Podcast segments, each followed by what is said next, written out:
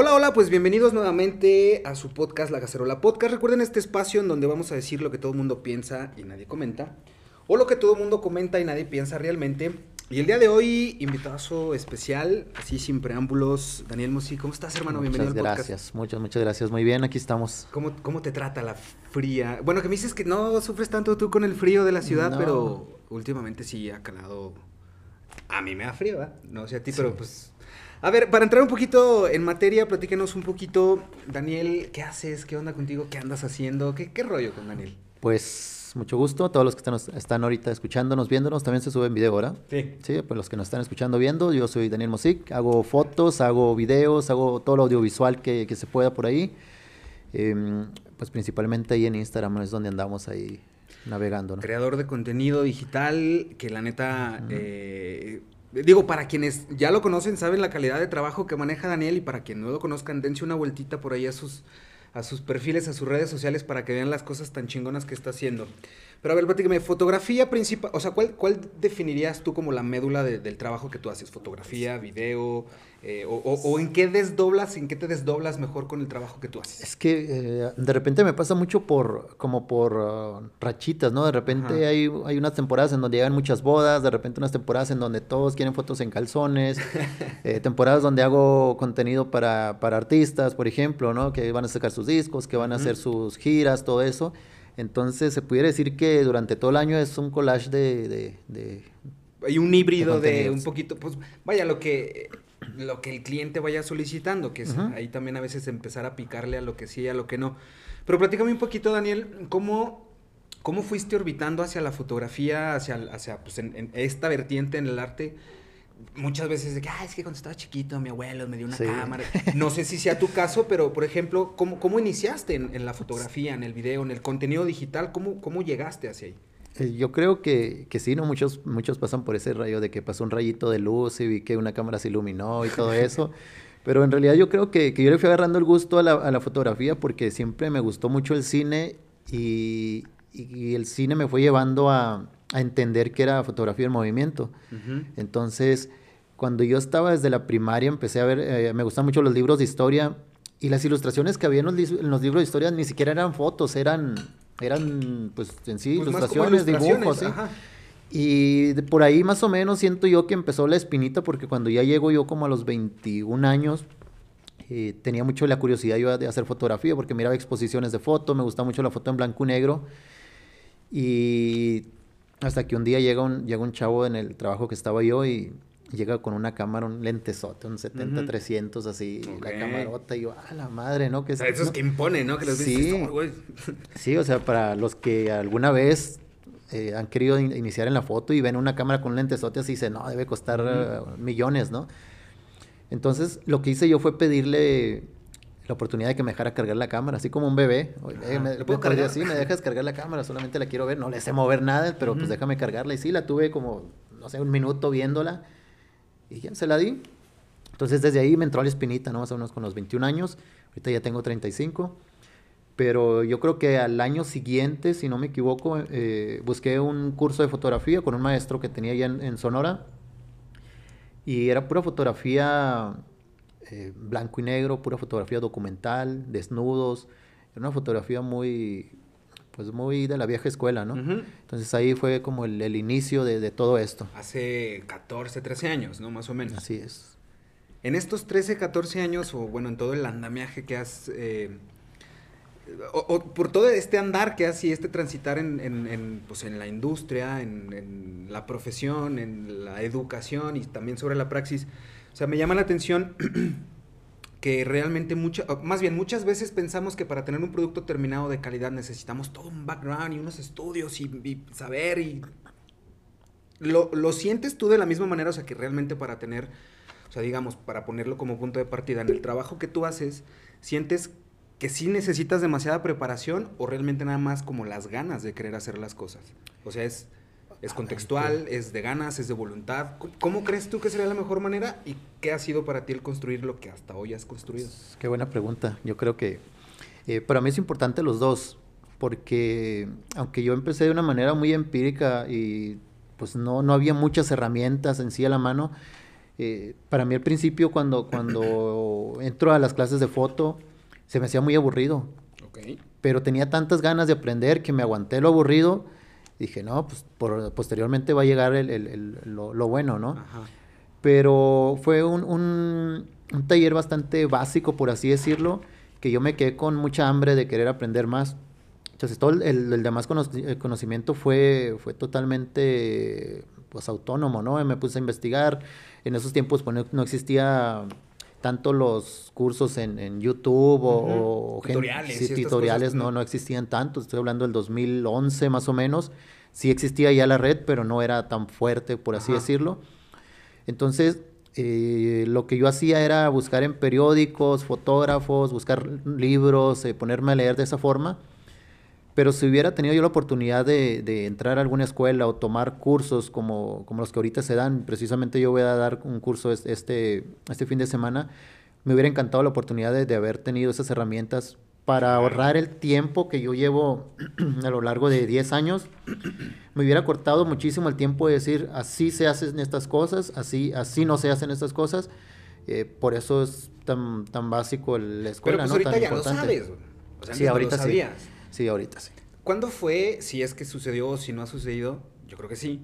Pero ¿cuándo fue como este punto de quiebre o, esta iluminación que dijiste, de aquí es, güey? O sea, quiero vivir de esto, de esto me quiero dedicar y, de aquí le voy a dar. O sea, tienes, no sé, 14, 15 años dedicándote a esto, pero en algún momento dijiste, o con algún cliente o con algún trabajo dijiste, ah, güey, de aquí es. O sea, ¿cuándo lo sentiste genuino y que dijiste, le voy a dar? Mm, tengo una historia muy, muy, como muy muy cinematográfico, por así decirlo. Eh, nos encantan esas historias aquí. Yo, yo hacía muchas exposiciones, obviamente traía a la escuela a mi maestro, mi maestro tenía, no sé, 60, 70 años, Oscar Monroy allá en, Sonora. es, un, es un personaje muy importante a nivel eh, estado, a nivel nacional, me atrevería a decirle. Eh, su papá, Oscar Monroy, fue un escritor muy importante en, en el país incluso tiene el busto de, Vasconcelos ahí en su, en su casa, o sea, fue una persona demasiado, demasiado importante, ¿no? Entonces yo traía esa escuela en donde yo, yo quería hacer exhibiciones de foto, quería pues vivir del sueño del artista, ¿no? Ese sueño de que un día mis obras se van a vender alrededor del mundo y todo esto. Pero armo una exhibición donde la exhibición me acuerdo exactamente que gasté 7 mil pesos en montarla, en, marcos, en, en clavos, en, todo esto. La producción, en producción. la, pura, la pura producción. Y como a los dos o tres días mi niña tenía cuando mucho unos, ¿qué será? Unos 3, 4 años. ¿Tu, tu hija? Sí, mi niña, mi niña ahorita ya tiene 10 años. Y me dice, papá, quiero ir al cine, ¿me puedes llevar? Y yo no tenía dinero para llevarla al cine porque me había gastado todo en la exhibición. Entonces en ese momento me doy cuenta de que yo estaba con una lucha de egos o con, con ese rollo, ¿no? De que iban los periodistas y, no, pues qué buena exhibición, qué, qué, bueno que vas a ser el sucesor de, de Oscar Monroy y todo el rollo. Entonces, pues yo me la creía, ¿no? Yo, yo me creía ese, ese ego y lo, seguía alimentando. Eh, posteriormente me voy a, un viaje a, a, Francia a exponer allá y llegando de allá fue como un boom y la primera sesión que yo cobré fue de 100 dólares. Fueron 100 dólares, en ese entonces creo que estaría unos 13, 13 pesos, 15 pesos el dólar yo creo. Y pues yo súper emocionado porque eran los primeros 100 dólares que yo ganaba ya de mi trabajo, ya, ya no era de yo ponerle para las exhibiciones, ¿no? Entonces ahí fue como el inicio de, de, de, lo que yo empecé a considerar como, oh, sí puedo tomarlo como una profesión, además de que sea un hobby para mí, además de que sea algo que me guste. O sea, te diste cuenta que eventualmente iba a llegar ya esa retribución de tanto lo que, o sea, sabemos que mucho de este pedo es meterle. Sí. O sea, y durante muchísimo tiempo es más meterle que sacarle. Pero cuando empieza a caer ese sacarle, aunque sea poquito, dices, ok, si funciona. Sí, sí, o sea, fue tu caso, digo, 100 dólares al final del día, pues en aquel tiempo y, por el trabajo es como que, ok, 100 dólares. ¿Cómo, ¿Cómo, fue este, o sea, vaya, el, el decir, dar un salto de fe o me la llevo más tranquila? Yo dejé mi trabajo allá.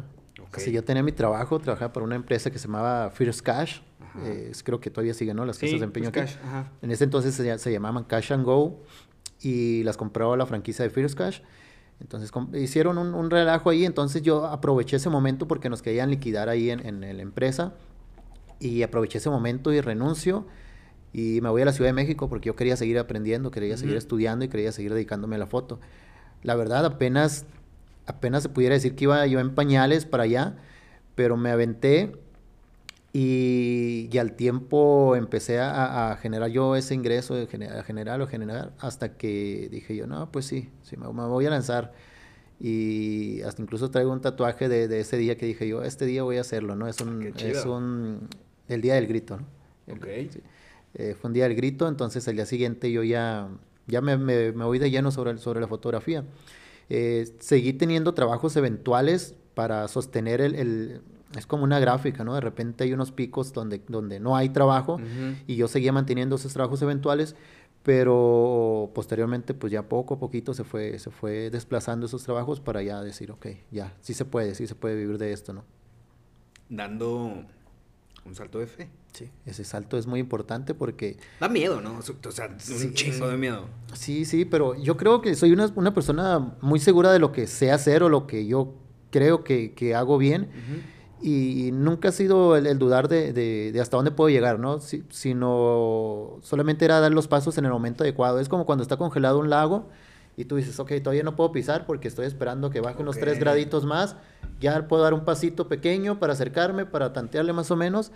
Y ya cuando tú ves que es el momento, ya da los pasos firmes y, y no hay forma de detenerte, ¿no? Tienes que que aguantarte tus propias decisiones también, porque hay veces que tú ya estás ahí en medio del lago y no te puedes regresar. Exacto, era lo que iba a decir. Qué buena analogía, porque hay un momento en que dices, ok, me voy a rifar y, pues ni pedo, y empiezas a caminar, que normalmente, no quiero decir que siempre sea el caso, pero pues normalmente te encuentras con altibajos y con trabas y a veces el síndrome del impostor se hace presente y, ah, su pinche madre, lo haré, no lo haré, me va a ir bien, no me va a ir bien, lo estoy haciendo bien, no lo estoy haciendo bien.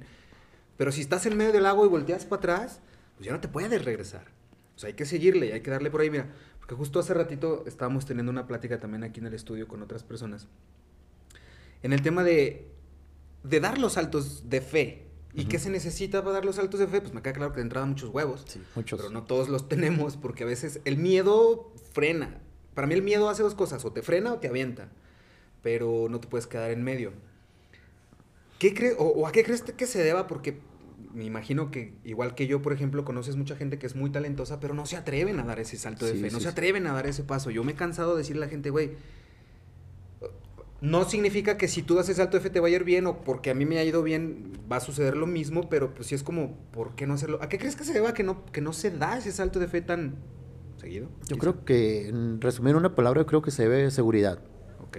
Porque tengo amigos en todos los medios, fotógrafos, tengo amigos eh, cantantes, eh, escritores, dibujantes, todos, y no tienen la seguridad en, que su trabajo vale lo que, lo que es, ¿no? Realmente muchos todavía siguen regalando el 90% de su trabajo y con el, sobreviven con el 10% cuando debería de ser al revés, ¿no? Sí, de vez en cuando hay que ir a hacer algo, algo no, no redituable, pero pues por lo menos que te guste, ¿no? Que, que sea así. Entonces yo creo que, que, es eso, la seguridad que, deben de tener en ellos. Tengo amigos cantantes, eh, de hecho tengo un amigo muy talentoso, Andrés Margar, que ah, siempre los... sí, saludos a, mi Andresito, uno de, mis mejores amigos. y anda rompiendo en México, huevo. Y desde siempre le he dicho, güey, necesitamos patearte porque ya necesitas Brincar, brincar, porque, o sea, para mí es el amigo más talentoso que yo pueda tener. Tengo amigos famosos, y, pero él es el más talentoso que yo tengo, ¿no? Sí, la neta es muy, muy talentoso, Andresito. Entonces, y él también, o sea, hemos tenido pláticas muy profundas en donde le digo, güey, yo sé que un día vas a estar en el Vive Latino, voy a estar ahí atrás eh, levantando una cervecita por ti o lo que sea, pero es cuestión de visión, ¿no? De verte dónde quieres llegar, pero muchos... Eh, lo toman como si no fuera realmente un modo de vida. Yo creo que muchos estamos aquí. En algún momento a mí me gustó mucho dibujar y lo tomé solo como un pasatiempo. Pero qué tal si yo me hubiera dedicado totalmente a eso? Igual y ahorita pues me fuera bien, ¿no? Pero dudé yo en ese momento y dije, no, pues voy a hacer otra cosa. Entonces, siempre... Que, muchas veces estamos como muy dispersos, y era una de las pláticas que teníamos hace rato, estamos muy dispersos y preocupados en lo que no tenemos. ¿Cómo le voy a hacer para esto? Y las deudas, y lo que todo mundo traemos, compromisos, obligaciones, responsabilidades, pero muchas veces nos dispersamos en lo que no tenemos y dejamos a un lado lo que sí tenemos. Sí es. O sea, por ejemplo, en un caso muy particular, lo que yo le compartía eh, en la charla de hace rato era de, ok, hace inclusive un par de semanas yo estaba bien preocupado por lo que no tenía. cómo la va a hacer para esto y cómo la va a hacer para esto y lo que platicamos ahorita antes de entrar de que ah, quiero meterle una iluminación acá y vamos a meter pantalla verde y es como que dije, a ver, espérate, güey. Aguántame poquito, porque traigo un chingo de proyectos acá arriba, cosas, pero no los tienes todavía. ¿Qué sí tienes? Ah, pues esto. Es lo que se Pues usa. me voy a enfocar en esto porque lo que sí tengo me va a dar lo que no tengo. Pero muchas veces nos estresamos, nos dispersamos y estamos bien preocupados con lo que no tenemos y despejamos esto que sí tenemos. ¿Cómo fue para ti? Porque también es muy cierto, yo soy muy... Sigo mucho esta idea de hacer las cosas con lo que tienes. Porque muchas veces queremos tener el equipo, la super cámara, el super micrófono. Pero pues a ver, güey, yo mi primer podcast lo grabé con un teléfono celular en la mesita de un restaurante. Eventualmente fue creciendo, pero yo sabía dónde quería llegar. ¿Cómo fue tu, tu, o el crecer dentro de tu carrera como fotógrafo, como creador, como artista? ¿Cómo empezaste? O sea, ¿realmente empezaste con una camarita o, o- o te esperaste a tener una muy buena cámara? ¿Picaste piedra para hacer tu equipo? ¿Cómo fue ese introducirte Sí. en la industria? Eh, precisamente el- lo mismo que me estás diciendo, hace, hace en el tiempo de la pandemia, yo también cuando queríamos iniciar el podcast, yo también tenía mi lista del equipo ideal, pero la lista del equipo que nos alcanzaba, ¿no? Entonces, em, primero lo que nos alcanzaba y después íbamos a ir brincando paso a paso a lo, a lo que queríamos llegar. Eh, en mis inicios en la foto eh, fue tal cual, sacamos una camarita en Coppel, una, una. Cybershot de. Sony, de esas Ajá. chiquitas Sí, sí, grises. sí. Eh, costó como 3.700 pesos, que en ese entonces es mucho, era mucho dinero, sí. 3.700 pesos. Yo creo que ahorita serían unos que 9.000 Ocho, pesos, nueve mil ponle. pesos, ajá. Pero antes no estamos acostumbrados a gastar tanto en algo, o sea, unos tenis, un teléfono, nada de eso valía tanto, ¿no? Entonces, con esa camarita yo me iba a los parques porque me gustaba mucho fotografiar personas eh, adultas. Sí, yo los miraba en, en los, en las placitas de allá de Sonora y miraba las palomitas y miraba... Todavía debo de tener por ahí unas fotos de, de unos pichones ahí que estaban ahí. Y, y con esa camarita empecé yo. Dije, tal, un día me va a alcanzar para comprar una, una cámara profesional, ¿no? Entonces, después de esto, trabajando ya en First Cash, se me da la oportunidad de, de- de- de comprar una cámara de un señor que se la ganó en una rifa navideña. Ujú. Las- Allá hay más de 300 maquiladoras, 600 si no me equivoco. Entonces, muchos de los regalos que dan en las maquiladoras es, te ganaste una cámara, te ganaste esto, pero pues la persona no tiene el interés, ¿no? Es como Sí, si yo es me gano, no sé, un... Una máquina de coser. Sí, no, y a lo mejor sí, sí me gustaría, ¿no? y tu jalo. Sí, pero pues muchas personas no tienen eh, el tiempo Sí, pues, es como- o el ajá. interés, y más si era una persona como unos 50 años, 60 años, dicen, no, yo para qué quiero eso, ¿no? Entonces la lleva a, a empeñarla, yo trabajaba ahí, le digo, señor, la neta, aquí le vamos a dar bien poquito por ella, le vamos a dar como mil pesos y la cámara debe valer más. Me dice, pues dámenos. Y digo, señor, pues no la venda, o sea, porque aquí la vamos a terminar vendiendo en lo que valen los ocho mil pesos. Le dije, véndamela a mí, le digo, yo le doy dos mil pesos, le doy el doble, pero espéreme a que yo salga de trabajar, porque no podíamos comprar nosotros ahí. Me dijo, ah, pues mejor, me dijo, pues, te la dejo y al rato vengo por el dinero. Y yo, no, pues bueno, está bien, ¿no? Ya me la deja ahí, la, la guardo ahí junto a mi lunch y todo. Y no, pues yo bien emocionado, ¿no? Estaba trabajando y volteaba a ver la, la- la Ah, güey. cámara, ya quería salir, ya me moría por salir. ¿Qué cámara era? Era una Nikon, eh, una, ¿qué? Una Nikon que era D40, Ok. sí, D40, si no me equivoco, o de 60, no, de 60. Ok. Una Sí, Nikon no, de ya 60. le habías subido bastante de la Ya, Sony. ya, ya, ya era bastante y, y seguía siendo como una, una camarita muy básica, Sí. ¿no? Pero para mí era Ajá. lo máximo que podía haber, con el estuchito y todo. Entonces, eh, posteriormente cuando tengo esta cámara, ya des- dos años después yo creo que, que- que estaba haciendo mis prácticas, que seguía practicando yo, llegó una cámara mejor. Entonces lo que hago es, ¿sabes qué? Te cambio mi cámara nueva por mi, mi cámara esta por la otra que tienes y todavía una diferencia todavía Ujú. arriba. Y sí, la cambié y pues de ahí en adelante pues ya una cámara me fue llevando a otra y a otra y siempre, siempre he hecho eso, ¿no? Sí, obviamente tengo una cámara soñada, así, una cámara ideal o algo así, pero pues a su tiempo, ¿no? También no, no llevo prisa tampoco. Fue la manera, pues, o sea, pues picar piedra, tocar puertas y buscarle, ¿no? O sea, al final del día creo yo que es, o sea, este pedo de, de stick to the plan. O sea, quiero llegar ahí, ¿cómo le va a hacer? Pues bueno, construirlo, maquetearlo y buscarle la manera. Tú eres sonorense. Sí. Ahorita estás aquí en Zacatecas, pero andas por tu profesión y por tus clientes y tu trabajo, pues estás muy itinerante en todos lados. Pero tú crees este pedo que sí es, o no sé si lo has palpado, mm, el dicho de que nadie es profeta en su tierra. ¿Crees que es neta? ¿O, hay que salir? ¿O se puede generar desde dentro? O, Pues me es que me ha tocado ver que amigos muy talentosos, otro, otro, otro muy talentoso es Epi Goitia, eh, de aquí, desde, desde Fresnillo. Él es muy bueno, para mí el mejor fotógrafo zacatecano, él tiene un talento grandísimo y no, no ha tenido el reconocimiento que yo creo que se merece. Y en mi tierra también me ha tocado artistas que han salido a hacer grandes cosas y, y no se les reconoce pero en mi caso mm, no lo considero así. Yo creo que cuando yo, cuando ya anuncié una fecha que voy a ir a, Sonora, eh, ya tengo dos o tres personas mínimo que ya me están esperando para decir, hey, pues, desde el año pasado ya quiero fotos contigo y pues ya vas a venir y aprovecho, ¿no? Pero cuando voy por allá yo le dedico mi tiempo a mi, a mi niña, le dedico el tiempo a mi familia, sí, realmente pues cuando yo voy yo lo que quiero es eso, ¿no? No quiero ir a hacer fotos, aunque lo aprovecho, eh, porque hay momentos muertos, ¿no? Momentos en que ya viste la familia y todo el rollo, y en, vez de estar acostado o estar eh, haciendo nada, pues digo, pues voy a aprovecho algunas fotitos, genero, con eso pago el vuelo de regreso, con eso pago lo que voy a gastar aquí. Y, pues para mí no, no creo que sea 100% para todos, ¿no? O sea, por lo menos en mi caso no, no, no sucede así. Ahorita mencionabas el tema del reconocimiento. En el arte, en cualquiera de sus vertientes y matices, pues el arte es muy subjetivo. Sí. Porque, o sea, no, no existe como una profeco del arte que te diga, nah, esa foto no vale 10 pesos, vale 8. Sí. Y cada quien se vende como, como, como el mercado le da a entender, pero también como que lo que cree cada uno que vale su trabajo. Sí. Pero en el tema del reconocimiento del trabajo, por ejemplo, ahorita mencionabas a, a Goite, por ejemplo, de Fresnillo, que para ti es bajo tu perspectiva, uno de los mejores fotógrafos que hay, pero que no tiene el reconocimiento que se merece. ¿Cómo medir ese reconocimiento merecido? A lo mejor con todas las comillas del mundo, pero ¿qué se necesita entonces? O por ejemplo, en este caso particular, hablando de Goitia, ¿qué necesitaría Goitia para que se le reconociera su trabajo? ¿Depende de él el que se le reconozca el trabajo o depende de un factor externo?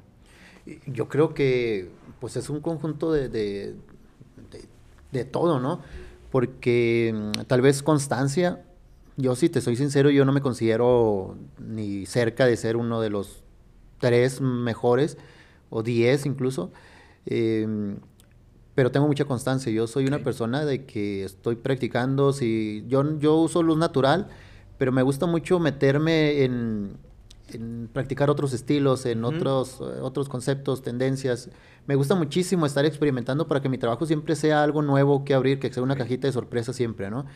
Eh, Epi se va más por la fotografía mm, editorial, entonces a lo mejor lo, como no tiene, se pudiera decir, las herramientas para hacerlo tan constante, eso le, resta que la gente no vea tan constante su trabajo y por consecuencia que, no sea tan, tan, tan expuesto, tan reconocido, tan reconocido. que, tenga tanta exposición. Sí, pues. porque con lo que él hace una, un, un, solo, un, pues sí, una sola concepto fotográfico, se lleva 10 que yo hago tal vez.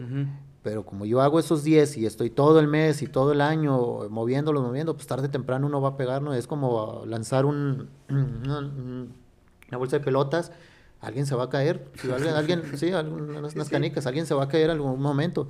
Pero si solamente vas tirando una y después otra y después preparando los tiros, tal vez sea más difícil, más difícil, que alguien se caiga. Sí, eh, entonces creo que por ahí pudiera ser. Eh, en, en mi caso, pues yo siento que que tarde o temprano le va a llegar el, reconocimiento y ojalá que sí llegue, ¿no? Porque pues hay personas muy talentosas que se merecen todo el éxito del mundo. Y sucede en la música, lo vemos en, la televisión, lo vemos en todas partes, que dices, ay cabrón, ¿cómo está este pegando tan fuerte? ¿Cómo está Bad Bunny haciendo esto? Constancia, el, yo, yo no soy seguidor de su música, pero reconozco mucho que a lo mejor él tuvo un camino muy duro para llegar hasta ahí. Imagínate si no tuvo la, voz de, de Adele, por ejemplo, y, está ahí, tuvo que haber hecho un chingo de algo cosas. algo bien, o sea, porque muchas veces es el hate también, porque nos llega a todos, a ti te ha llegado, a mí me, a todos nos llega. Pero yo, por ejemplo, canalizo ese pedo de, de inclusive, mira, aquí que está eh, Dorle presente, porque Dorle antes me producía, era mi productora, nomás que renunció. Ah, no es cierto. Pero, por ejemplo, o sea, en ese sentido del hate, hubo una etapa en específico en, el podcast en donde recibimos mucho hate. Y yo empecé a agüitarle, o sea, como decir, nada, es que pedo, yo decía, mira, algo estamos haciendo bien. Por algo están volteando, ¿no? Por algo nos están aventando, por algo está... Digo, había gente que sí te decía qué chido lo que están haciendo y ese, pues esa palmadita en la espalda que es muy chida, la neta, yo decía, güey, con eso, cabrón. Porque muchas veces el que te diga, oye, qué chido lo que están haciendo, síguele por ahí. O sea, una persona que te diga versus 10 güeyes que te ven tan caca, este gana. A mí se me resbalan esas, pero también, mira, son fans de Closet y algo debo estar haciendo bien porque les está incomodando o, o no Sí. sé. ¿Cómo lidias tú con eso? O sea, ¿sí te, te, te gusta leer la crítica, tú- las críticas puntuales a tu trabajo o realmente te pasa desapercibida? Hace poquito hice un ejercicio, me gusta mucho el hecho de, de mostrar con hechos yo la- la- las cosas que hablo, ¿no? Las que Ajá. digo. Y soy muy activo en... Mi otra cuenta es la que uso más, eh, es puro veneno ahí. Y de hecho el, el nombre lo hice por eso, porque me gusta el, el hecho de educar con morbo, que la gente siempre esté tratando de... Ay, cabrón, va a subir una foto en calzones o va a subir alguna polémica o va a haber algo, pero que estamos aprendiendo algo, ¿no?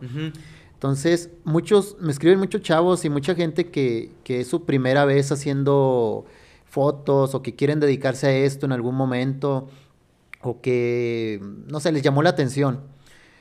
Y yo creo que en todos, en todos los ámbitos pasa lo mismo. Si eres diseñador, si eres productor, si eres actor, siempre va a haber un grupito de gente que se esté criticando, ¿no? Entonces lo que hago yo es subir unas fotos a Facebook porque para mí Facebook es la red más tóxica que puede haber. Tú subes en un grupo de fotógrafos, subes una foto y todo, no, aquí le faltó luz, aquí lo hubieras movido más a la derecha. Si tú hicieras todo lo que te están diciendo, la foto iba a terminar siendo un, un Picasso. Ajá. O sea, iba a ser, lo iban a desarmar todo y, ah, cabrón, pues esa no, yo no, yo no veo una, una obra si- siguiendo todas las críticas de todos, ¿no? Todos son expertos en cuando se trata de eso. Entonces, subo unas fotos que hice y dicho y hecho, no, es que yo le hubiera puesto más luz, es que eh, la, la modelo se hubiera visto mejor así, que no, que cómo te atreves a ser fotógrafo y que no sé qué. Todos criticando algo así, entonces yo subí la, la- la foto a, a, a Instagram, le digo, miren, esto es lo que va a pasar siempre, que ustedes van a tratar de hacer algo diferente y que la gente se va a incomodar porque estás haciendo, te estás atreviendo a hacer algo, algo distinto, ¿no? Que muchas veces la gente, creo yo, no lo aseguro y no digo que yo tenga la razón, pero muchas veces la gente habla porque se están, o sea, o están haciendo cosas que esas personas quisieran hacer, pero no lo hacen.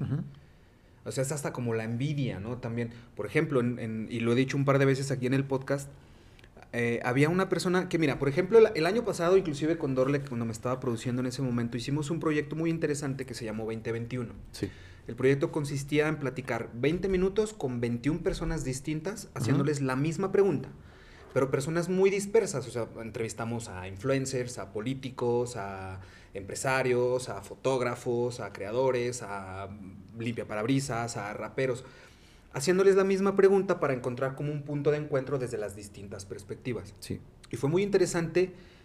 Digo, el denominador en común que sí tenían todos, ¿eh? las 21 personas, era una falta de empatía. Ujú. Pero la falta de empatía también se puede desdoblar en muchísimas cosas. Porque si nos falta un chingo de empatía, porque ah, lo más fácil es señalar con el dedo también. Ah, ese güey lo está haciendo mal, o yo lo hubiera hecho mejor, o yo hubiera hecho. Hazlo, güey. ¿Sacas? Porque también es este, este pedo de. Haz tu trabajo que parezca tan fácil que cualquiera lo pueda hacer. Sí. Hazlo. Como, pues mucha gente, ay, güey, sí, bien fácil sentarte a decir mamás en un micrófono. Hazlo, güey. Sí, hazlo. Entonces, hazlo tú, pues, si crees que lo puedes hacer mejor, qué chido, hazlo. Y ahorita, por ejemplo, podcast, o sea, está el mame de hay más gente haciendo podcast que escuchando podcast. Sí, y claro. sí, y qué chido, ¿no? Porque también hay un chingo de gente que está tomando muchas fotografías, qué chido. O sea, yo, yo lo veo así, en vez de que diga, ay, no mames, ya hay más podcast, qué chido que hay podcast, qué chido que hay gente tomando fotografías, qué chingón que aquí abrieron otro estudio al lado. Eso creo yo, yo lo veo que a mí me hace crecer. Pero mira, en México, si mal no recuerdo, creo que hay 54 tipos de chile. Pero hay gente que ningún puto chile les embona. sí. y por eso, no, yo le hubiera puesto más luz. Sí, sí, pues sí, sí. pónsela, güey. O sea, en vez de que, porque es bien fácil señalar, es lo más fácil, porque nos falta empatía, o porque somos envidiosos, o porque somos bien haters. A raíz de ese ejercicio, después de que hicimos el proyecto de 2021, había una persona que es muy reconocida, la conoces perfecto, digo, no, sin raspar muebles, pero a mí esa persona me cagaba la madre. O sea, era una persona que yo decía, "Ugh", hasta que de repente dije, a ver, ¿por qué te caga, güey? ¿Por qué te cae mal esa persona? Ujú. Entonces hice este ejercicio de analizar el por qué y me di cuenta que a mí no me cagaba. Me di cuenta que lo que yo tenía era envidia. Disfrazada. Exacto. Entonces yo envidiaba lo que esa persona hacía, lo que esa persona tenía, lo que esa persona, ¿sabes? Y fue como, ok, ya lo identifiqué, ya sé que no me caga.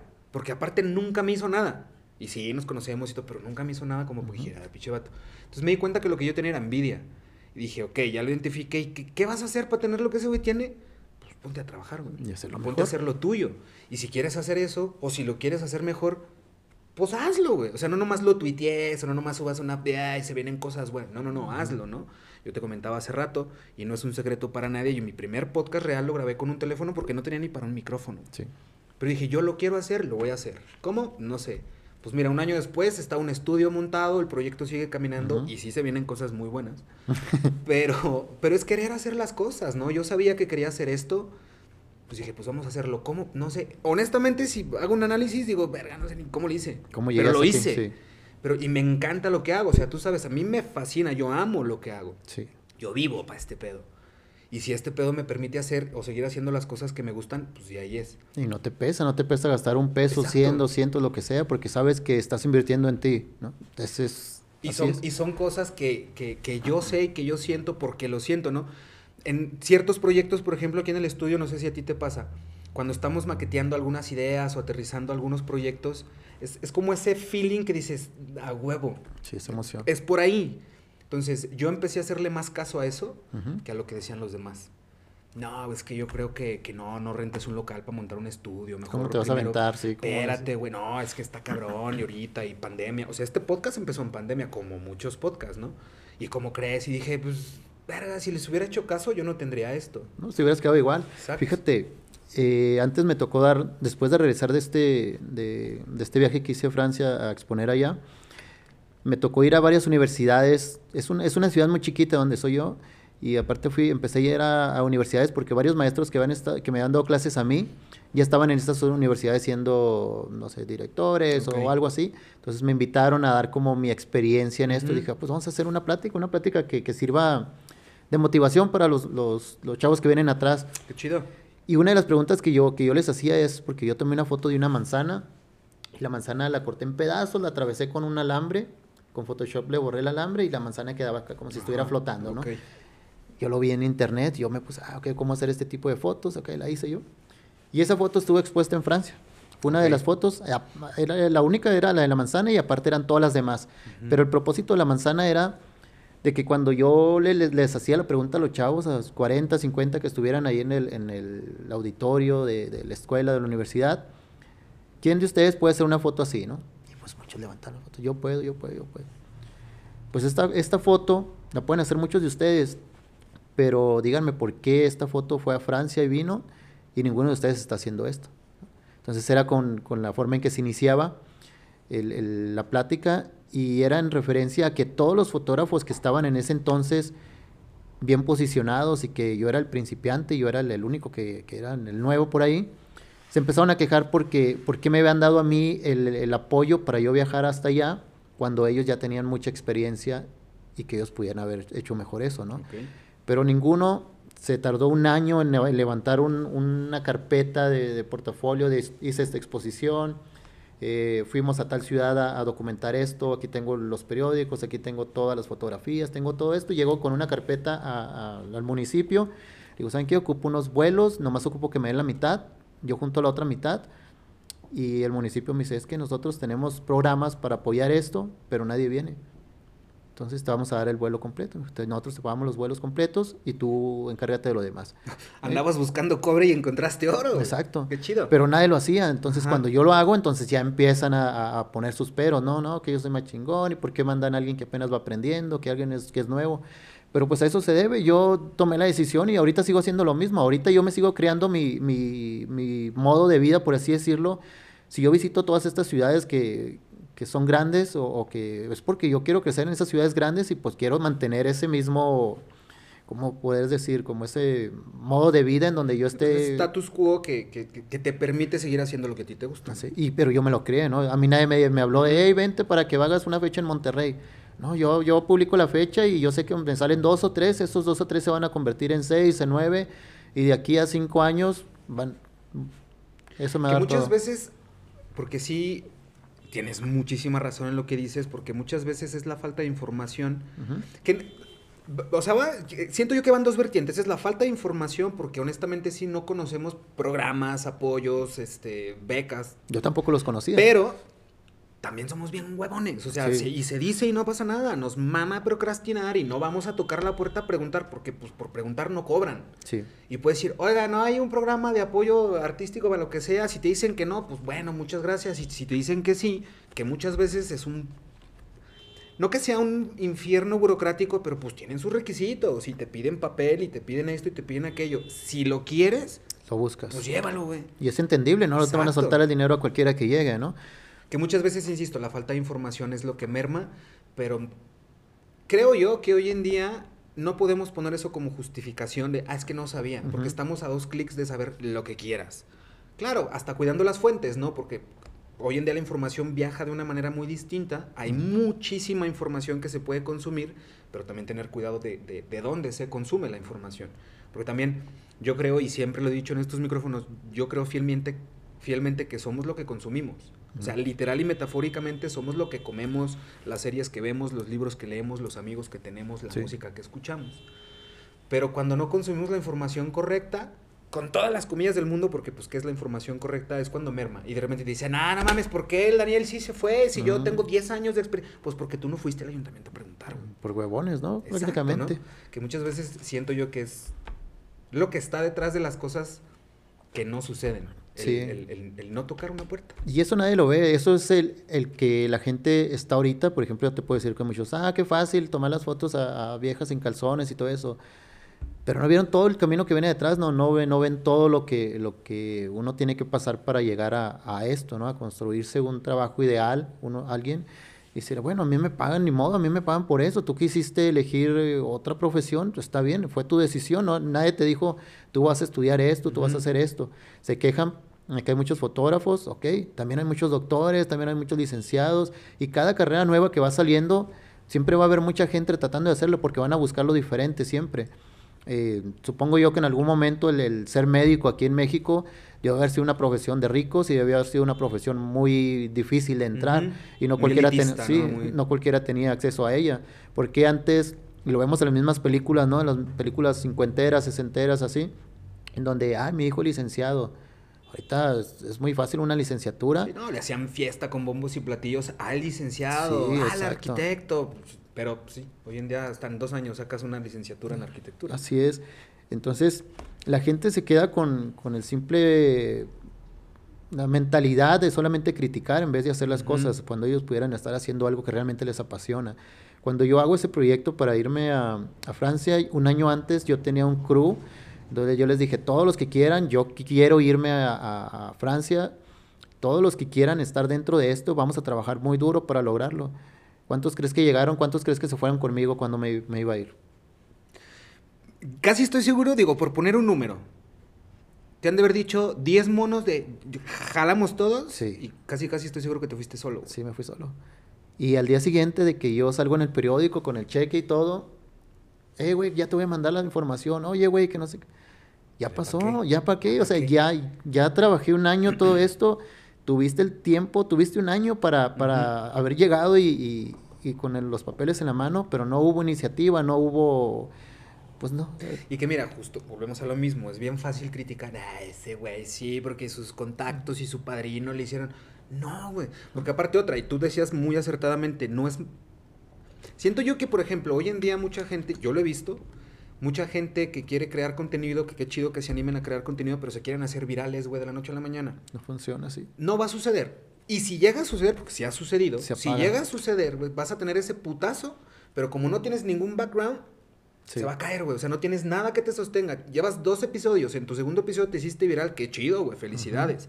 Pero siento yo que si no llevas ese background atrás, pues la gente va a decir, pues, ah, bueno, adiós. Y te vas a convertir en, pues, en alguien muy efímero.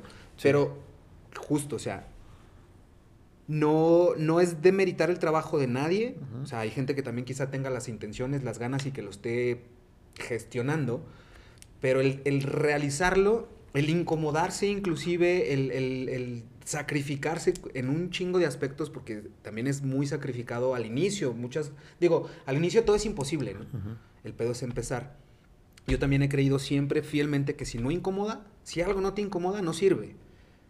¿Ha habido algún momento en tu vida que también ha sido como un punto de quiebre o disruptivo que te ha sentido muy incómodo, pero que esa incomodidad la, supiste utilizar pragmáticamente? Una mala noticia, una mala racha, algo que te incomodaste, pero que a consecuencia de eso creciste. Yo creo que de niño siempre fui como una persona muy distinta, ¿no? Yo me siento como los niños que salen en las películas y que es el niño raro o algo así, el niño tímido, el niño, serio. Yo platicaba mucho con el paletero, siempre cuento eso, ¿no? Yo platicaba con el paletero, era mi mejor amigo en la primaria. Qué chido. Y yo le preguntaba, oye, ¿de dónde vienes? No, vengo de Michoacán, vengo de Guadalajara. De hecho, eh, todavía me acuerdo de uno que decía que venía de Guadalajara y yo le preguntaba, ¿y cómo es? ¿Qué hay allá? O sea, ¿cómo, cómo es la ¿Tú estando en ciudad? Sonora? Sí. Y pues, yo, un niño de 8 años, 7 años, 8 años, y nunca se me olvidó. Entonces, la primera ciudad en donde yo quise ir fue a Guadalajara y, y me Lo tocó ir ya después, ¿no? Pero las noticias que yo, que yo siempre he recibido, eh, me gusta muchísimo el hecho de estar en un hoyo y ver cómo vas a encontrar la forma de salir. Para mí es como realizar un, un desafío, ¿no? Un cubo Ujú, de, ok. o no sé, un rompecabezas Ujú. o algo así, decir, ok, aquí tengo el problema, ¿cómo lo voy a, lo voy a, a revertir? Entonces, me- sí he tenido bastantes situaciones difíciles, pero del- desde el momento en que están pasando, yo soy una persona que soy muy calmada. Ahorita puede, no sé, suponiendo, no sé, de repente te da un infarto o algo aquí, de repente yo te digo, ok, ah, cabrón, bueno, vamos a hacer lo posible, llámale a la ambulancia mientras yo le estoy ayudando, no hay por qué gritar y por qué correr y todo eso. Eh, me pasó con una situación de, de- de mi prima, eh, la apuñaló su, su marido por celos. Y me toca darle los primeros auxilios, estar con el teléfono en la mano, mientras con un pie teniendo la puerta para que no se meta mi familia a verla, como estaba ahí llena de sangre y todo, porque yo no quería que vieran esa escena, ¿no? Entonces, yo lo más tranquilo posible, estoy haciendo esto, ya lo hice, eh, o que, pues que presiona la herida, que checa los signos vitales, todo eso, ya lo estoy haciendo todo. En lo que llega la ambulancia. Llega la ambulancia, no se pudo hacer nada, mi prima fallece en ese momento, Mm. pero son momentos de mucha tensión y he aprendido a, a, pues a revertirlos, ¿no? Tener mesura, porque pues tampoco no, no, no ayuda a que se pongan a Sí, gritar. no sirve, no sirve de nada, ¿no? Y cada, cada cosita que me ha sucedido, he hecho, ok, eh, pues vamos a hacer una campaña para que no sucedan este tipo de cosas, vamos a hacer una campaña en contra de la violencia doméstica, saco una exposición, eh, esa exhibición de hecho fue parte de lo que llevé yo a, a Francia, Ok. y era una exhibición muy fuerte, muy, muy cruda, entonces, eh, pues es, fue parte de, de- de convertir ese mal momento en, en- en algo positivo, ¿no? Porque la persona, hice una campaña en donde eh, mis amigos artistas de otras partes del mundo me enviaron dibujos, me enviaron eh, acuarelas, me enviaron fotos a- a- con la campaña a favor de, que no pasara esto, más bien en contra, ¿no? Entonces, el gobierno se siente presionado en ese momento y, y atrapan al, al- al Pues culpable de este, ¿no? Aparte de, de- de- de todo lo que se hizo, ¿no? Aparte de que mi tía estaba ahí presionando en el, en el Ministerio Público, todo esto que se hizo, pero se hizo algo mediático, entonces sí ya se, se puso más atención Tuvieron, sobre el caso, ¿no? Entonces yo lo vi como algo positivo y dijo, ok, ¿qué tal si en el futuro, cuando yo vea alguna problemática, lo podemos convertir en algo que, que sea a favor o no? Y hasta ahorita pues los- lo, lo sigo haciendo. No, y por muchas veces, bueno, no muchas veces, es que el tema es que algo que no se ve, sea, si hay algo mal y no se ve, no se puede corregir. Tienes que verlo primero. Inclusive esa era una de las em, finalidades a lo mejor del proyecto 2021, Ujú. porque inclusive la, la pregunta que le hacíamos fue la misma pregunta para todos es, si hubiera algo mal con nosotros, ¿qué está mal? Sí. Y pues las respuestas fueron muy diversas, ¿no? Pero fue muy interesante la síntesis que le dimos a ese proyecto porque justo, o sea, lo que para ti está mal, a lo mejor para mí no está mal, pero lo que está mal para ella, o sea, fue como una síntesis de, más bien, fue como visibilizar distintos puntos de vista sobre lo que está mal. Porque, a ver, hay gente que dice, eh, es que el que se haya descompuesto mi aire acondicionado es un problema. Habrá gente que diga, no digas mamadas, esos son tus problemas. Pero a ver, el que para ti ese sea un problema no significa que va a dejar de ser un problema. Tú tienes tus problemas, yo los míos. A lo mejor mi problema es que, pff, no sé, no tengo para comer y tu problema es que tu aire acondicionado se descompuso. Ese es tu problema. Sí. Y mi problema es distinto y no necesitamos tener los mismos problemas, pero necesitamos visibilizar contextualmente, pues jamás van a ser los mismos problemas. Pero el punto fue ese, o sea, hicimos una síntesis de muchas cosas que la gente cree o piensa que están mal. Podrás estar a favor o en contra de eso, pero es verlo primero. Si no se ve, si no se comparte, si no se visibiliza, es más, si no se habla siquiera, pues no se va a poder hacer nada.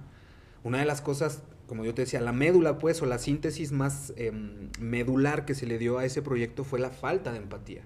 Y la empatía desdoblada en muchísimas partes, porque, pues, luego si estiras demasiado la empatía, si eres muy, muy, muy empático, pues vas a acabar siendo empático con un violador, güey. Sí, no puedes quedar bien con todo el mundo, es, imposible, ¿no? Ah, una pregunta muy común que siempre, eres pobre porque quieres, pero a ver, vamos a desglosar eso, ¿no? Porque, porque es pobre. Una persona no, no, decide dónde nació, un niño en África no decide nacer ahí. Si él quisiera, pues si fuera su decisión, yo nazco en Nueva York y nazco con Donald Trump, ¿no? Porque incluso eh, un tema muy controversial en Sonora es el narco.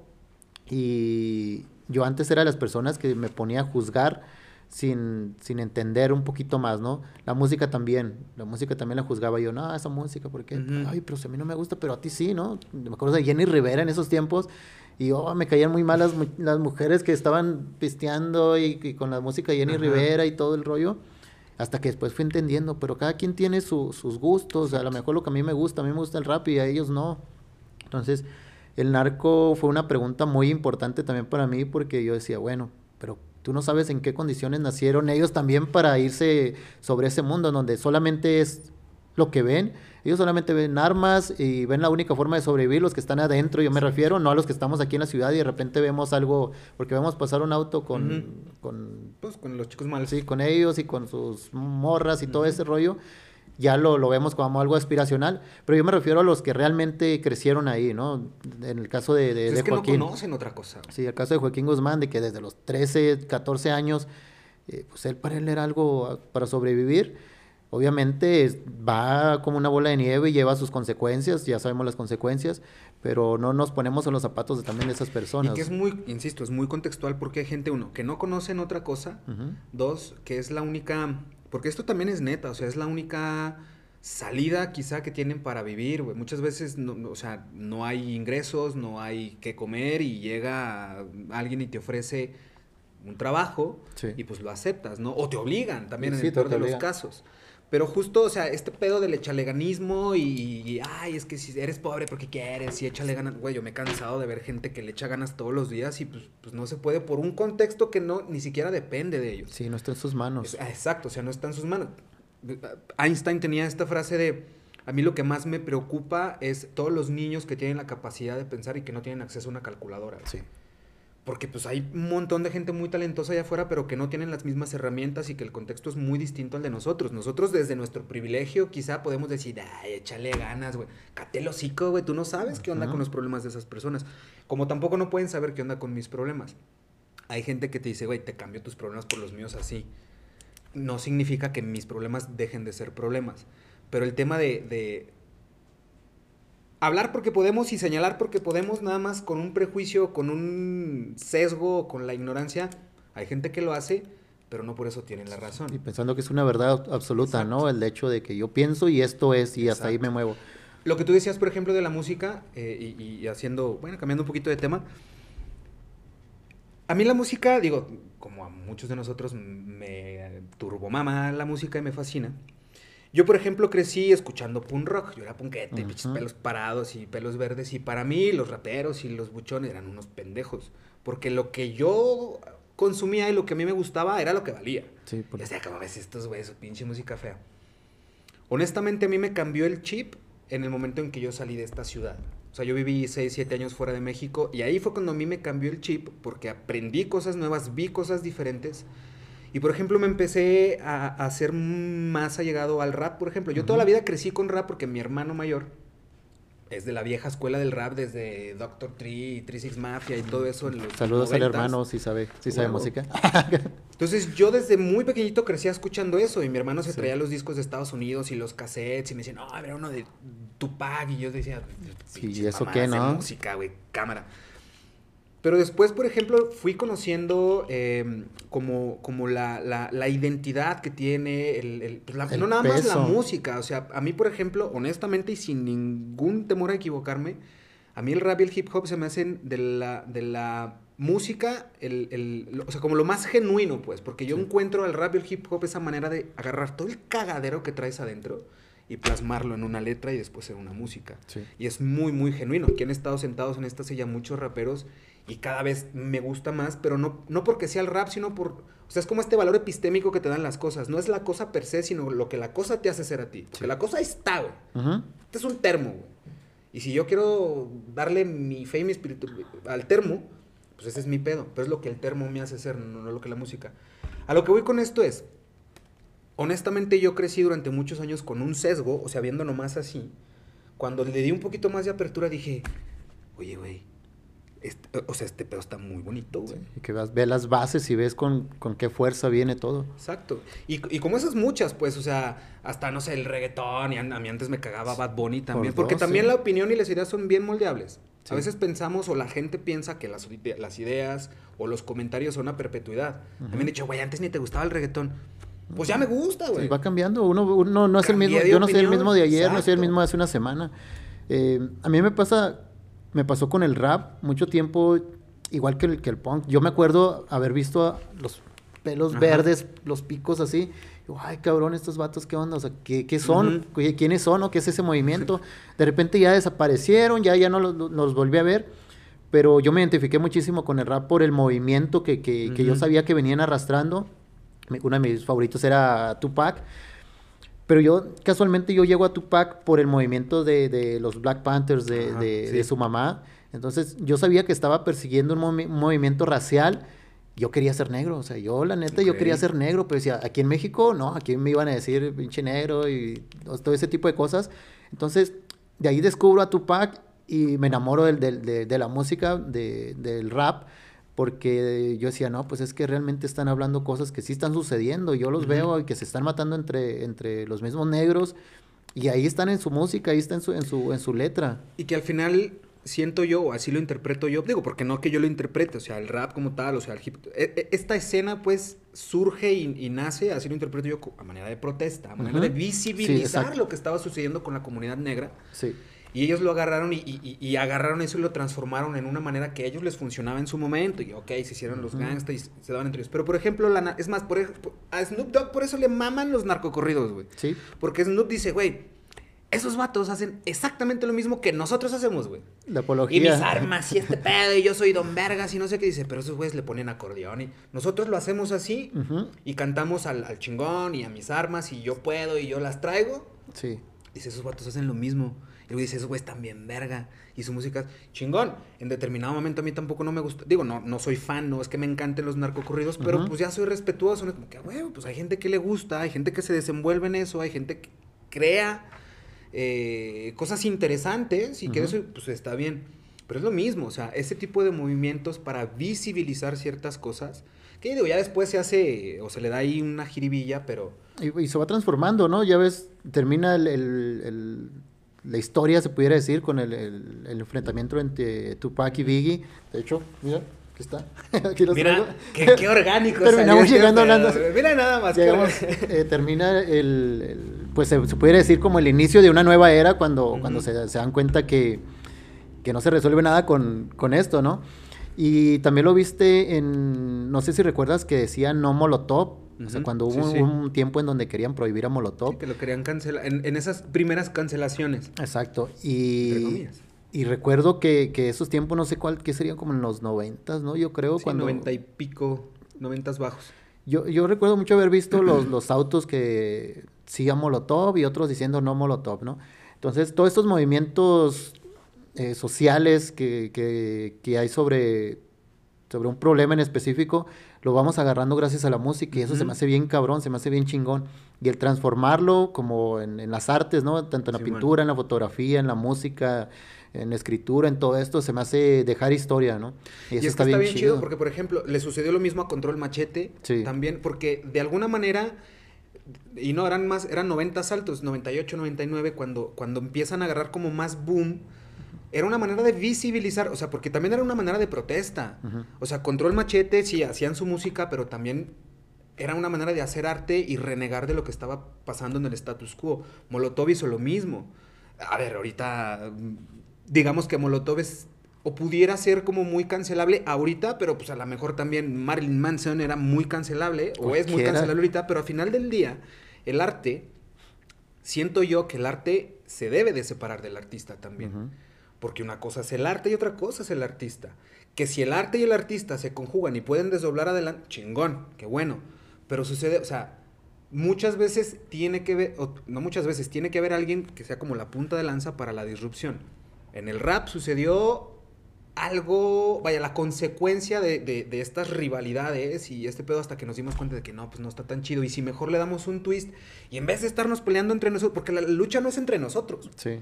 O sea, la lucha es contra otros, güey. Pero se le dio esa jiribilla y luego fue como que, espérate, espérate. Y ni se conocen, o sea. Ajá, güey. Era como, espérate, espérate. Somos de los mismos, güey. Acá tú en el barrio A, yo en el barrio B, güey. Pero Sí. estamos buscando la misma causa. Sí. Eventualmente se fue como modificando esto. En México, eh, creo yo, digo, no, tampoco tengo la verdad absoluta, pero yo sí me acuerdo del No Molotov, del Sí Molotov, de Control Machete, qué pedo, de... Eran, eran bandas que no salían en la radio, güey, por Sí, ejemplo. no las porque dejaban. decían puto, porque decían chingas a tu madre, sí, porque sí. decían cosas y en esos tiempos estaba súper vetado hacer eso en los medios de comunicación convencionales. Entonces, el traer un CD o un cassette de Molotov era como que, a huevo, me siento malo. Uh, sí, Sí, eres el rebelde también. Pero justo, porque eran movimientos de disrupción a manera de protesta, a manera de querer hacer las cosas diferente. Este pedo como las ovejas negras. Pero somos doctrina, güey. O sea, nos adoctrinaron a decir, ah, es que los nombres no lloran, güey, de, de esto de azul y la chingada. Entonces, las ovejas negras, para mí, en vez de que sea algo malo, las ovejas negras son la disrupción y son necesarias, güey. Son las joyas de la corona. Exacto, güey. Pero también nos enseñaron, uy, el patito feo y la oveja negra, ¿no? El, el- el rarito, el laste para allá, güey.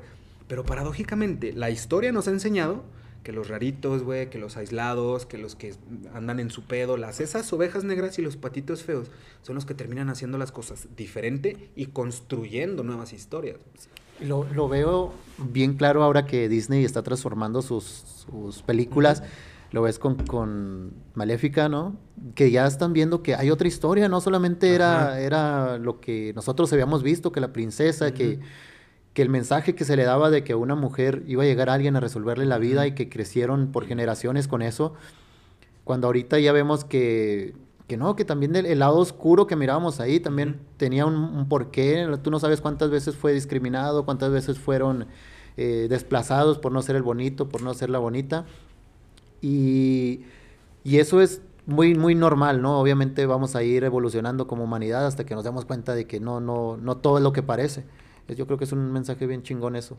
Pero al final del día también son, insisto, el, el cuestionarse ciertas doctrinas. Por ejemplo, a mí me mama preguntar y a mí me mama cuestionar. Quizás sea mi mayor defecto, porque luego pienso mucho las cosas, pero, fíjate, por ejemplo, en una ocasión una persona a la cual yo admiro y respeto mucho, una persona que yo considero que es muy sabia, a mí me preguntó, ¿en qué crees tú, güey?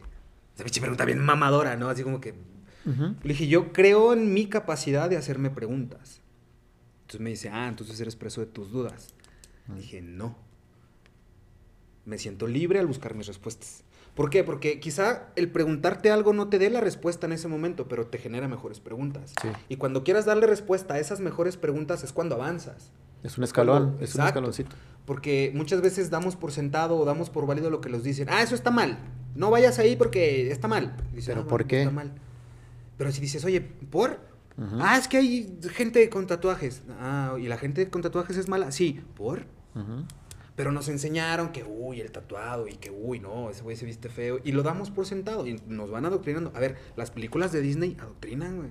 Sí. Las novelas adoctrinan. Crecemos pensando que necesitamos odiar a la esposa de mi papá Ujú. Porque se separaron y, y- y ya, en automático, Por- ah, ya es el enemigo. Porque es la nueva, eh, y es eso, ¿no? En- por Oh. automático ya asumimos Exacto. por, por todo lo que traemos detrás, por tantos años y años y años de, de- de lo mismo. Y está bien cabrón que ahorita haya plataformas, por ejemplo, como Netflix, todas estas eh, plataformas en donde ya ves un contenido muy diferente, muy variable, ¿no? De, en, en- en que vas, a, vas a, a crearte tus propias dudas para res- resolverlas con ese contenido. Obviamente, si, tú- si te gustan las películas de amor, las vas a seguir buscando en, aunque En salgan... cualquier plataforma. Sí, aunque claro. salgan mil películas al año de otros temas. ¿no? Y algo que me cuestiono yo mucho y que me gusta mucho es de que cuando yo tengo mi página de inicio de YouTube y de repente, no, me aparecen puras pendejadas y digo yo, "Ey, ¿qué estoy haciendo? Estoy, estoy consumiendo y dejo de, empiezo a dejar de seguir cuentas Ajá. para que no me, me sigan apareciendo y digo, ok, lo que yo necesito es esto y esto y esto para que poco a poco se vaya, se vaya acondicionando a, a lo que yo quiero, ¿no? Y lo, lo hacemos inconscientemente, ¿no? Sí. Ah, vamos a ver este video de que este güey que se está cayendo. Y, y ahí- Y el algoritmo dice, a este güey le gustan los videos de gente cayendo, o sea, ahí te va el puta... Y eso es en la vida, totalmente. Vas a encontrar un libro que te va a llamar la atención, entonces dices, bueno, a lo mejor voy a, a dejar de leer este que, que se llama Las esposas del narco. ¿Por qué? Ahora vamos a agarrar este, este libro nuevo para ver qué, qué, qué diferente tiene. No voy a leer todos los libros Ujú. que sean iguales a este, ¿no? Y, y ojalá que todos los artistas podamos entender que, que hay mucha diversidad en, en todo, ¿no? Y de contenido, y que...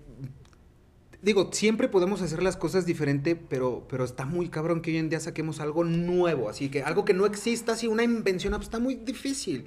No. Siento yo que hoy en día ya hay muchos elementos, no digo que no vayamos a encontrar cosas nuevas, pero por ejemplo en estos procesos creativos pues siempre necesitamos tener un punto de partida, ¿no? Un Sí. piso firme en el que pisar y entonces decir, ah, ok, hay esto y de aquí parto. Porque tú lo decías hace rato, tienes esta cosa, ¿qué vas a hacer con él? Este es el problema, güey. Ujú. ¿Qué vas a hacer con ello? Lo hemos dicho siempre aquí también en estos micrófonos. No somos lo que somos por lo que nos toca. Somos lo que somos por lo que hacemos con lo que nos toca. Sí. Esto es lo que te tocó, güey. ¿Qué vas a hacer? ¿Te vas a quejar? ¿Vas a llorar? ¿Te vas a reír? ¿Vas a hacer algo al respecto? Esto es lo que hay, güey.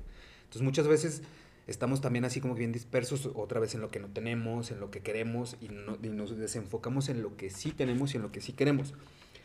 Dentro de lo que sí tenemos y sí queremos hacer, por ejemplo, en tus procesos creativos, Dani, platícame, ¿cómo, cómo es tu proceso creativo? O sea, ok, vas a tener un shooting mañana, Ujú.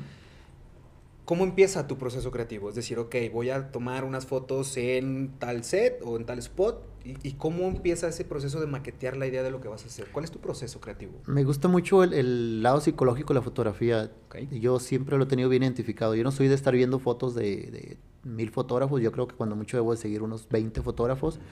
Y los demás son personajes o son artistas que me gustan, actores y todo esto.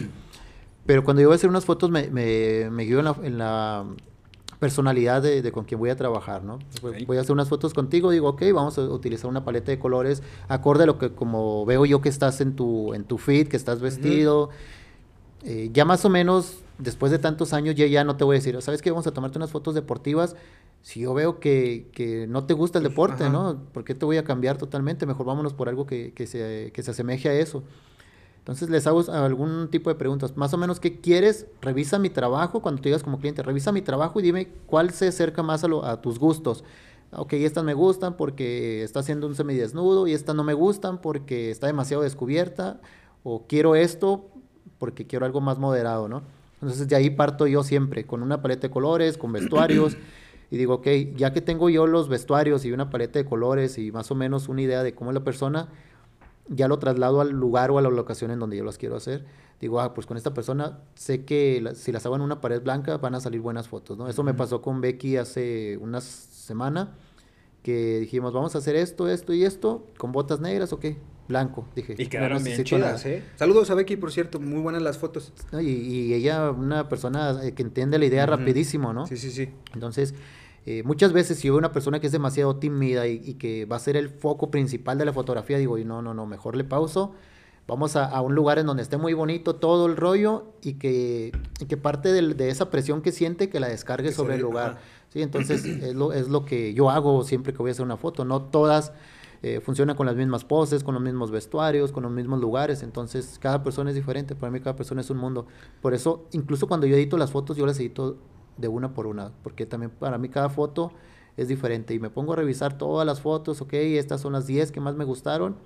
Y salen las 10 que... No es como que edito todos y ahí les van, ¿no? no. ¿Qué tanto, ¿Qué tanto te permites? O sea, va, se me acaba de ocurrir. Van dos vertientes la pregunta. Sí. ¿Qué tanto te permites experimentar? Es decir, hoy en día, por ejemplo, estas cámaras tienen capacidad de aventar 30 mil tiros, si tú quieres. Anteriormente no. O sea, por ejemplo, hace poquito platicábamos con Pedro Valtierra. Un, fotógrafo decía- muy chingón. ajá, este, él nos decía, eh, nos platicó en el episodio que, pues justo, o sea, cuando él empezaba, en aquellos tiempos, pues era irse de corresponsal a algo y era un pinche mochilón así porque debías de traer equipo y los rollos, inclusive hasta los químicos para revelar en ese momento. O sea, era un caladero Sí. totalmente distinto hasta ahorita.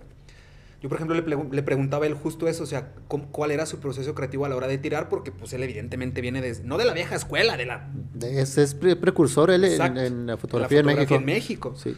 Entonces él me decía, mira, ¿qué diferencia hay? Por ejemplo, cuando tú te exiges, si tú sabes que tienes 3000 tiros en la cámara, pues chido, güey. tíralos. Pero cuando te sientes a editar, cuando te sientes a seleccionar, Sí. ¿qué vas a hacer, güey? O cuando se las mandes al editor, o cuando se las mandes a alguien, te van a decir, no seas Sí, no mames, sí, me estás mandando 3000 fotos. Sí. ¿Qué tanto te permites tú, uno, experimentar con tus fotos? O dices, en tres tiros queda. Sí. Esa, por una parte. Y la segunda, ¿para quién tiras, güey? ¿Para ti? ¿Para el cliente? ¿Para el público? Ah, eso es- qué interesante. La primera es, yo desde el momento que estoy tirando las fotos, yo me exijo mucho. Yo trato de, de- de no hacer 10 fotos de la misma pose porque no me van a servir. Y a veces pudiera sonar arrogante o mala onda o, o muy seco, por así decirlo. Esta semana van tres personas que me dicen, yo pensé que eras bien mamón. Yo le digo, sí soy, o sea, sí soy, pero, sí. pero, pero no tengo por qué hacerlo contigo, tú no me estás haciendo Ujú. nada conmigo, ¿no? Entonces, cuando yo voy a hacer las fotos y, y si tú estás así todo penoso y te voy a decir, yo te voy a decir la verdad de las fotos, ¿no? ¿Sabes qué? Todas las fotos eh, no estamos transmitiendo lo que estamos buscando, pero tú solamente vas a poder hacer que eso sea posible. Yo no voy a poder hacerte sonreír, te voy a, en Photoshop yo te voy a poder hacer bien, bien buenota, como tú quieras, pero no te voy a poder hacer tener personalidad. Una Entonces, expresión... Ajá, sí, sí. Sí. No, no es la forma de, de presionarlas a que haz bien las fotos, sino no, yo te enseño la foto, mira, esto lo podemos eh, mejorar si tú haces esto, si tú haces esto y esto y esto. Ahorita esta foto no nos sirve, pero nos va a servir si tú haces esto. Tomamos la foto, ok, puedes hacerlo mejor, yo sé que puedes hacer un paso más arriba, la volvemos, le vuelvo a enseñar la foto, mira el cambio que hay. Le enseñamos la primera y la, y la tercera foto, y ahí va a notar el cambio total. Entonces, de ahí en adelante, la seguridad de la persona se va hasta el cielo y me da a mí un espacio más, eh, un momento más creativo para poder eh, evolucionar yo también junto con ella, ¿no? Para decir, bueno, vamos, ahora vamos a intentar esta pose, ahora vamos a brincar, como la de Becky, ¿no? Ujú. Ya habíamos hecho las fotos. Oye, ¿y si brincas? Se me ocurrió algo, güey, que te voy a hacer flotar y como si estuviera haciendo un comercial de Nike. Ah, pues bueno, mijo. Brincó, brincó, brincó. no, Bueno, no sé si salga algo, pero pues vamos a ver. Ya en el proceso de, de edición digo yo, ok, sí, de estas cinco fotos que tomé me sirvió una y fue una de las fotos que más me gustaron, ¿no? Entonces, esa es la parte donde yo me exijo de que en menos tiempo y en menos tiros pueda tener mayor calidad de fotos, porque antes hacía todo lo contrario. Tomaba un chingo de fotos y de ahí me ponía a buscar a ver qué encontraba. Entonces dije, no, lo estoy haciendo mal, porque yo mismo me estoy enviando trabajo a mi yo del futuro, le estoy diciendo, güey, ahí te va y ahí te le echas tú. Yo- Cámara, ¿eh? Ya. Yo ya me desocupé y al pendejo que sigue, pues que edite, ¿no? Y era yo. Entonces, pues, ¿por qué lo hacía de esa forma, no? Entonces, solito yo me fui, me fui, pues, obligando a, que, a que lograra algo mejor con cada, con cada tiro, ¿no? La otra pregunta, ¿cuál era? Eh, no, pues es que más bien ya respondiste las dos. O sea, ¿cuánto te exiges tú y para quién tiras? Ah, ok. Sí, y, y cuando yo voy a, a- a hacer algún trabajo, depende muchísimo si el trabajo es un trabajo conceptual, si el trabajo es un, es, por ejemplo, me dicen, no, es que quiero unas fotos de cumpleaños y, y quiero exactamente esto. Cuando ellas me llegan con una idea muy cuadrada, yo les digo, ok, yo voy a, a trabajar a lo que tú quieres, sin, sin yo meter mi cuchara, y ahí está el- tu trabajo como tú lo pediste, ¿no? Pero si tú me dejas a mí meter mi cuchara, a lo mejor podemos sacar algo interesante y puede ser que te guste o no te guste, pero si ya viste eh, mi portafolio, mi base que yo tengo atrás, a lo mejor y te gusta lo que, lo Ujú. que hacemos, ¿no? Y muchas veces me han dado luz verde. Por ejemplo, cuando hago unas bodas y yo les dije, ¿sabes qué? Quiero hacer unas fotos en una cabaña, en vez de que las fotos sean las típicas en un jardín, vamos a hacer unas fotos en una cabañita, que estemos con una cervecita, que estemos abrazados, bueno, que estén abrazados ustedes ahí, como que platicando. estemos abrazados, los tres. selfies así, los tres. Entonces me dice, sí, sí, como que sí, pero prefiero las de jardín. Y yo, no, no, no te imaginas lo que yo tengo en la mente para hacer unas fotos así que se van a ver muy diferentes, Ujú. Pero tú te vas por lo tradicional, por lo que ya viste con tus papás, con tus tíos, con tus abuelos y todo eso, y, y es cuando ya el cliente te corta ese, esa línea creativa y te dice, no, yo quiero esto. Pero estando en el jardín, yo les digo, a ver, vamos a intentar esto, ¿no? Ya en tu, en tu mundo, yo también puedo meter mi cuchara. Cuando les envío las fotos y, y terminan escogiendo las que, Las las, que las que yo propuse, porque las otras que se ven las tradicionales, pues van a decir, bueno, es que se ven normales, ¿no? Eh, y esa es la, la forma en que yo, yo voy haciendo mi trabajo cada vez de, de que tengo fotos. Digo, porque y muy válido también la manera y la metodología de trabajar y de, de producir. Cada quien, por ejemplo, también hace poco estuvimos en Guadalajara platicando con, con Guilene Recalde. Saludos a Guilene Recalde, un fotógrafo. No sé si lo conoces. Pero, por ejemplo, yo le hacía la misma pregunta porque pues también tiene ya un trabajo muy extenso y una trayectoria muy amplia. Yo le decía, ¿para quién tiras? Sí. Él me decía, para mí. O sea, yo todos los tiros que hago son para mí y yo tengo, pues, no sé, una fototeca de 3 millones de fotos. Si a alguien le gusta lo que yo hago y quiere comprar mi arte, Sí. adelante. Pero las fotos las hago para mí. Inclusive, por ejemplo, sus clientes ya saben que no van a poder meter mano. Sí. Pero porque confían en el trabajo de Guilén y porque le dicen, mira, pues yo quiero tomarme estas fotos o quiero tener un shooting contigo, y tú eres el artista. Entonces él pues maquetea su proyecto y lo hace, pero él sí dice, las fotos son para mí. Ujú. Si a alguien le gusta, adelante, y si no, pues no pasa nada, yo voy a seguir haciendo mi trabajo, ¿no? Pero pues también hay gente que dice, no, pues yo primero parto de la idea del cliente y la vamos mejorando, o no, pues yo primero parto, yo pongo el set, yo pongo la iluminación y yo pongo mi propuesta, que es muy válido. Al final del día, pues Sí, cada, sí, sí. cada metodología de trabajo es muy distinta. Cada quien llega a un punto pues en común, se podría decir. Yo, mi, mi segunda cuenta, la de, la de Veneno, ahí hago totalmente lo que yo quiero, ¿no? Esa totalmente la agarro para mí, porque en el otro es donde tengo muchos clientes, pero los de los clientes que tengo en la cuenta grande, eh, los que ven que estoy haciendo algo diferente en la otra, se van para allá a ver qué estás haciendo. Pero ahí sí es totalmente mi idea, es totalmente fotos para mí, ya que ya, ya las subo, de repente se me antoja hacer unas fotos rojas, de repente unas, acabo de hacer unas con glitter, y llenamos a una, a una muchacha con glitter totalmente, y fueron de mis fotos favoritas, y fueron unas Chido. fotos que se me prendió el, el rollo porque estamos viendo una serie en, en Netflix, no, no, no recuerdo el nombre, pero estaba muy chingona porque hacían como capítulo retro, ¿no? De repente como si estuvieras mostrando una licuadora de esos tiempos cuadrada. Ok, y. Dije, ah, voy a hacer algo ochentero en- mis fotos y se me ocurre de, de esa manera.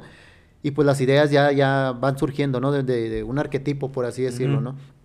Y pues eso sí lo hago totalmente a mi gusto. Ya para ir finalizando, unas preguntas un poquito más puntuales, pero que siempre se las hacemos a todas las personas que se sientan ahí donde tú estás. Primero, ¿qué entiendes por el amor, güey? ¿Qué concepción o qué definición o bajo qué concepto tienes al amor? Ay, el amor, yo creo que sería muy indescriptible, por así decirlo. Yo, por ejemplo, que tengo a mis niñas, conoces el amor de, de una forma distinta, ¿no? Yo creo que cuando, cuando tienes una pareja puedes hasta dudar de que exista o no, ya estando en una relación, pero ya teniendo algo de tu sangre o algo real, un, un padre, una madre, un hermano, dices tú, ok, sí, sí, sí existe ese, ese, ese amor, ¿no? Que obviamente en una pareja lo encuentras y no, no puedes decir es para siempre, igual en una familia también, ¿no? En una familia también puede haber problemas o algo. Sí va a existir ese, ese, ese foquito que se va apagando un poquito, pero lo puedes revivar. Para mí el amor es algo indispensable, ¿no? Sin amor yo creo que no pudiéramos hacer muchas cosas. ¿Tú crees que el odio es necesario? Sí, también. ¿Por qué? Eh, te forza a que busques el amor. O sea, el, el odio y el amor es como el agua y el aceite. Tienen que, que, que vivir a, justo Roberto Martínez eh, definía el amor que yo no podría estar más de acuerdo con esa definición, perdón, con al odio. Porque Roberto Martínez definía, lo escuché en una ocasión en un podcast, que Roberto Martínez definía el amor, el odio como el amor sin los suficientes datos. Y pues yo estoy sumamente de acuerdo con eso, pero también es necesario, o sea, son dos cosas diferentes, pero van así, de la mano. Es como una línea muy delgada, casi invisible, en donde si la pasas a veces ni siquiera cuenta te das. Pero sí, yo, honestamente yo creo que el odio es necesario. No indispensable, pero sí es necesario. A veces necesitas sentirte de la chingada hasta para valorar. Pues es que son estas dualidades, ¿no? La neta, ¿cómo vas a saber si estás enamorado si nunca has sentido tristeza o Sí. cositas así? Y lo ves con niños de 13 años, ¿no? Estoy, eres el amor de mi vida, ya me quiero morir y tú, no mames. Espérate, conoce el odio primero, primero que te ponga el cuerno y ya conoces el odio, Eh. ya después te vas a recuperar y vas a conocer otra Y vez vas el a ver amor. que no es tan trágico, o sea, quizá al principio, porque sí sucede, cuando, cuando encontramos como este tipo de sensaciones, sentimientos que no habíamos conocido, es como que, wow, ok, no mames". cuando sientes que esa vez dices, no mames, me voy a morir. Sí, sí, sí. Me voy a morir, si no te-". pero no, o sea, no, no te mueres, pero pues es un, es un aprender, ¿no? Ya aprendiste, duele, claro que duele, porque el amor duele. Sí. Y el amor duele, y la vida es culera, y la gente a veces es una mierda, y pues, pues, está bien, cuando aceptemos esas verdades que mucha gente no queremos aceptar, creo que caminamos un poquito más ligero, porque la vida es culera también a veces, Sí. y el amor duele, y la gente es bien basura, y, ¿sabes? Las cosas malas suceden. Y muchas veces nos enredamos un chingo queriendo entender. Yo creo que ese es más nuestro pedo, porque paradójicamente tenemos la capacidad de razonar, que es nuestra mayor virtud como especie, pero también nuestra mayor cruz. Sí, el poder razonar las cosas. Entonces a veces le damos un chingo de vueltas cuando ni siquiera deberíamos hacerlo. Así es. ¿Cuándo fue la última vez, mi Daniel, que lloraste de felicidad? Ay, cabrón. Creo que nunca. Hasta ¿Nunca ahorita. Has llorado de felicidad? Hasta ahorita creo que no. O sea, he tenido momentos muy importantes con, con los nacimientos de mis niñas, pero de felicidad, felicidad. Ah, ya recordé uno. Sí, muy importante. Eh, mucho tiempo estuve yo viviendo, buscando el sueño de, de, vivir de esto. Y estuve un tiempo en Guadalajara. Eh, la disquera con la que yo trabajaba nos dejó botados, me quedé sin casa, sin comida, sin nada. Entonces yo tenía dos años ya sin ver a mi niña, yo batallándole pues, para tratar de sobrevivir y enviarle lo poquito que ganara. Si yo ganara mil pesos, le enviaba 800, me quedaban con 200 para estirarlos. Y tenía dos años sin ver a mi niña. Llego a la ciudad de Zacatecas, te estoy hablando hace cinco años, y empiezo a, irme bien, me empiezo, empiezo a encontrar un camino por ahí. Entonces, en el momento... La luz al final del túnel, ¿no? Se empezó a encender. Sí. Imagínate tener una niña de seis años y que, papi, ¿cuándo te voy a ver? Papi, Navidad vas a venir. Papi, te extraño en, tu, en el cumpleaños y todo. Entonces yo planeo mis vuelos de sorpresa para ir a verla. En ese momento le digo a mi madre, eh, y en, ese momento, ¿sabes qué? Pues va a ir la niña y quiero que me la vistas bonito porque yo voy a, me voy a llevar mi traje porque quiero, quiero que sea un momento especial para ella, ¿no? Es una bonita sorpresa. Sí, una bonita sorpresa. Entonces me, llevo, me, llevo mi trajecito y todo el rollo, llevo y le compro flores, no cualquier flores, con unas flores bonitas y las, las cortamos para que sean del tamaño de, mi niña. Qué chido, güey. Entonces, ahí, ahí, está el video en, en, mi cuenta de, de Mosic, ahí está el video más abajito, por ahí lo, vas a verlo. Entonces llego yo de sorpresa, y fue un momento increíble, o sea, mi niña me abre la puerta y luego, papi, ¿no? Me abraza y, no, para mí fue increíble y sí, fue un momento de, de, felicidad así como muy, muy, como muy importante, ¿no? Y ahorita hace poquito lo vi, ahorita ya no vive mi madre, murió el año pasado, en, en septiembre, y me quedó una espinita muy grande de porque mi madre bien emocionada por lo que estaba pasando, pero me hubiera gustado también el, eh, ese momento de felicidad, de felicidad, dárselo más veces también a ella, ¿no? Decir, ah, pues también, me quedé con esa espinita también ahí. No, no, no tuvimos una mala relación, mi madre y yo, al contrario, es la mejor del mundo. Y también posteriormente hizo cosas por ella también para que se sintiera parte de, de, de lo más importante de mi vida pero pues ese momento para mí es, importante. Y lo bueno es que lo tengo yo grabado y lo voy a ver las veces que sea, ¿no? y, eso está bien chingón eso. Qué chido. Sí, digo, y te sigo bastante bien. Digo, yo también tengo dos hijos, el más grande tiene siete años. Sí. Y pues, o sea, hay ciertas cosas que no me vas a dejar mentir porque hay mucha gente, y este, o sea, no es un comentario mamador, pero sí cambia algo, o sea, no sé, no sé qué, pero cuando eres padre, algo cambia, güey. En tu vida algo cambia, o sea, ya es como Sí. O sea, algo termina como por... Y vámonos. Y pues digo, me queda claro y creo que sin temor a equivocarme, pues tus hijas son lo más importante que puedas tener en la vida, así como mis hijos son lo más importante que yo pueda tener. Y qué momentos tan chidos nos dan. Sí, sí, sí, Imagínate ahora dos años sin ver a uno de tus hijos. No, yo no podría. O sea, pues solo por videollamadas, pero yo todos los días, diario, y, y, había momentos en que yo estaba eh, llorando ahí de, de, tristeza porque incluso yo no podía ver las fotos de mi niña anteriores porque me, se me atorcía, el corazón se me apachurraba muchísimo, ¿no? Entonces yo cuando iba, salía una foto de ella, ¿no? Cambiaba todo. No quería verla, o sea, no quería, no quería revivir ese momento. Entonces cuando llega ese momento sí fue una explosión ahí de, de, muchas cosas, ¿no? De muchos sentimientos ahí. Qué chido. Está bien chido. Qué bonito. Eres una persona que, que, que llora, porque mira, a qué va el comentario, así como lo comentábamos hace rato que yo soy fiel creyente de que somos literal y metafóricamente lo que consumimos. Sí. También siento que somos literal y metafóricamente lo que desechamos. Y para mí llorar es esta manera en que el cuerpo tiene, o sea, es como un ejercicio físico en donde el cuerpo hace palpable lo que sentimos, ya sea felicidad, miedo, porque pensamos que nada más de tristeza se llora y no es cierto.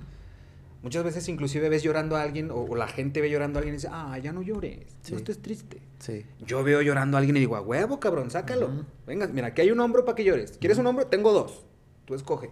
Porque llorar es bien chido, güey. A ver, no se trata de andar llorando por la vida todo el rato, pero creo que sí te ha pasado, o no sé, a muchos de nosotros, a mí me pasa y, de esas veces que lloras o te permites llorar y acabas y es como, ah, vámonos.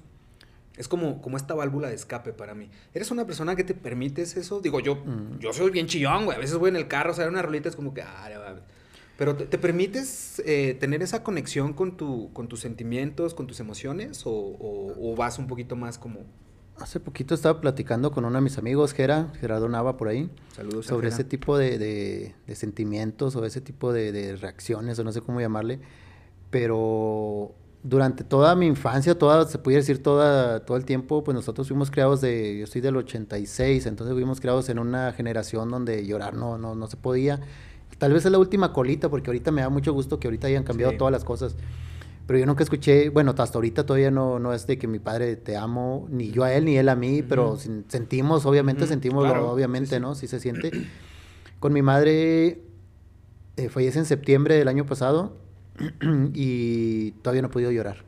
Okay. O sea, con eso te digo todo. Estuve en el, en el funeral y todo, se me salieron las lágrimas pero no, no, no fue llorar. Para mí no fue llorar, para mí fue el cuerpo tratando de, de, sacar algo, pero yo no saqué nada, ¿me entiendes? Todo lo tuve. Y yo por, por, preocuparme porque mis hermanos estuvieran bien, que mi niña estuviera bien, que mi sobrino, mi sobrino amaba a mi, a mi madre y era su, pues su madre, ¿no? Prácticamente.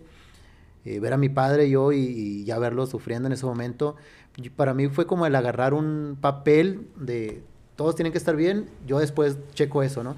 y estoy consciente de que es lo peor que puede hacer uno del el hecho de, no, de, agarrar problemas que no le tocan, por así decirlo, porque cada uno vamos a vivir el duelo de una manera distinta. Claro. Pero siempre he sido así, desde chiquito he sido así. Sé que en algún momento voy a encontrar ese, ese punto en donde digo, ok, ya, aquí me puedo deshogar, ¿no? Me pasa que a veces voy viendo videos de, de los militares que se encuentran con sus hijos cuando vienen de Estados Unidos y esos videos acá yo chingas. Sí, es como que... Oh. Sí, ese tipo de videos sí, me hacen así como uno en la garganta pues, y una lagrimita o, o en, Porque tú sabes lo que se siente. O sea, tú sabes, digo, yo también lo sé perfecto, el, extrañar, el añorar, el... Pues, güey, son mis hijos, soy, soy, yo en chiquito. sí, exacto.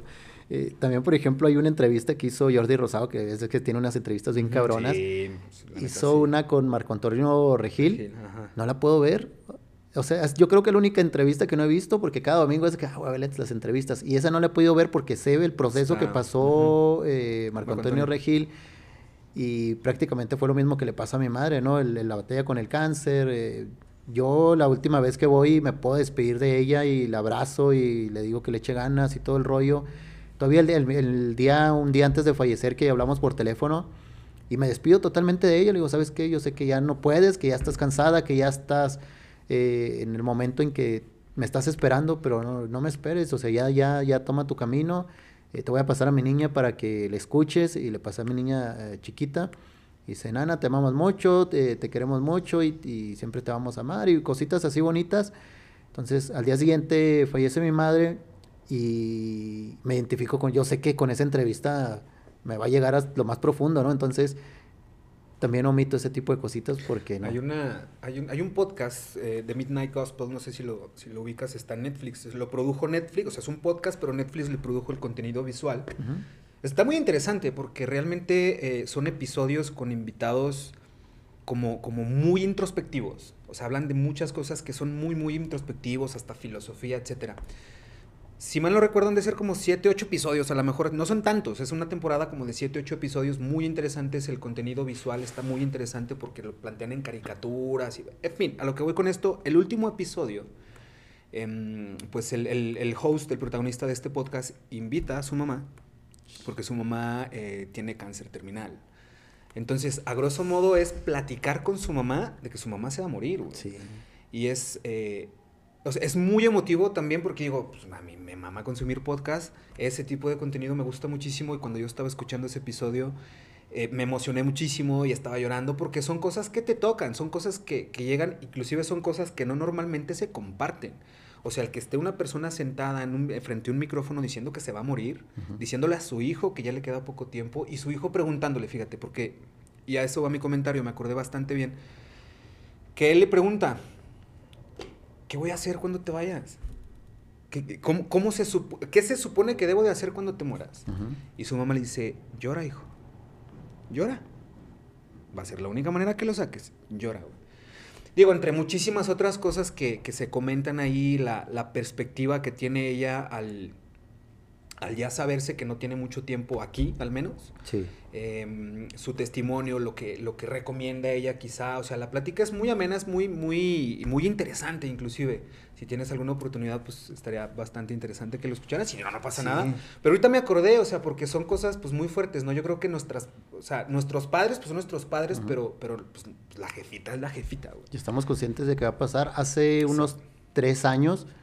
Eh, recuerdo yo que incluso hasta hablé con mi padre, le digo, ¿sabes qué? Le queda muy poquito tiempo a mi mamá y lo siento, o sea, no sabíamos que estaba enferma ni nada, pero yo la miraba y yo no miraba la misma mirada, no miraba la misma piel, miraba algo distinto, ¿no? O sea, lo, percibías de alguna manera. Y yo como el mayor, yo decía, algo va a pasar y yo debo estar preparado para eso. Por eso cuando pasa todo, eh, yo enfrenté directamente todo. Mi mamá eh, nos, me dice, ¿sabes qué, hijo? Quiero pedirte perdón por si algún momento hice algo, ¿no? Dije, te acepto tus disculpas o lo que tú quieras, pero hiciste lo mejor que pudiste haber hecho por nosotros. Yo no tengo absolutamente ni un, nada malo que poderte decir. Hubo momentos en que no, no nos entendimos o algo. Y pues se lo puedes decir a ellos. O sea, qué mejor cosa que poderle decir, estoy consciente de que cuando no estés, porque ella me decía, es que, ¿cómo los voy a dejar solos? Los tres, eh, los tres hermanos que ya estamos grandes, los tres ya tenemos una vida, los tres nos vamos a, vivir por nosotros mismos, nosotros nos vamos a encargar de que, de que todo siga igual, de que todo esté, esté bien. No vas a estar físicamente, pero pues vas a seguir con nosotros, o sea, eso lo sabemos, ¿no? Y dentro de lo malo que es el cáncer o de que todos ven que el cáncer es lo peor que puede existir, para mí es un, un regalo de, de poderte despedir de una persona. Entonces, lo recibe la noticia y es como si hubieras comprado un boleto para no volver, ¿no?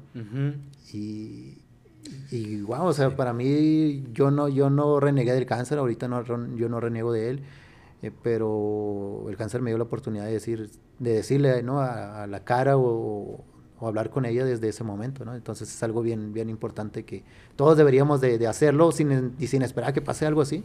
Muchos se les van en accidentes con esto del COVID, o sea, que no se pudieron despedir, se quedaron con esas palabras de, de, que haber querido decir algo y no, no lo hicieron, ¿no?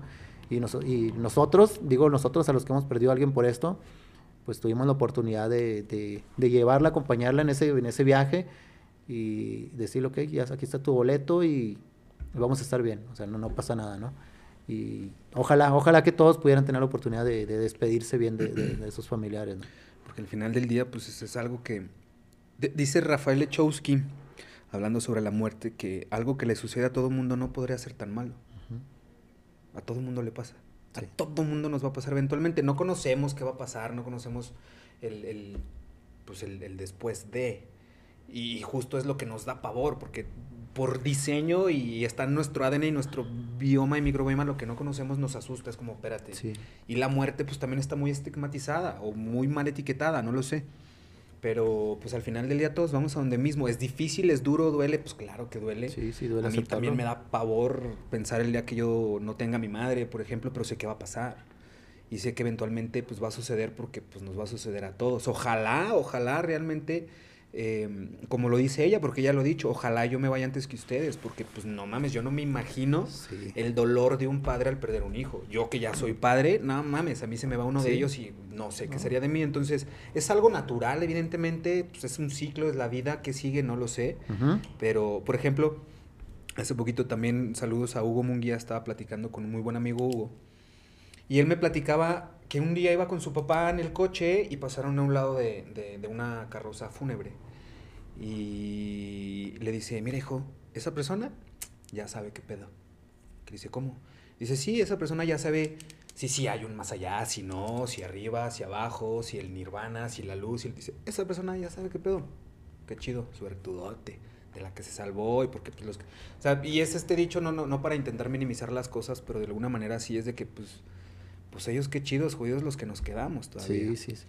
Pero el entender es muy complejo y, siento yo que no nada más en ese tipo de situaciones, sino en todas, el entender es muy complejo y más bien necesitamos partir del aceptar.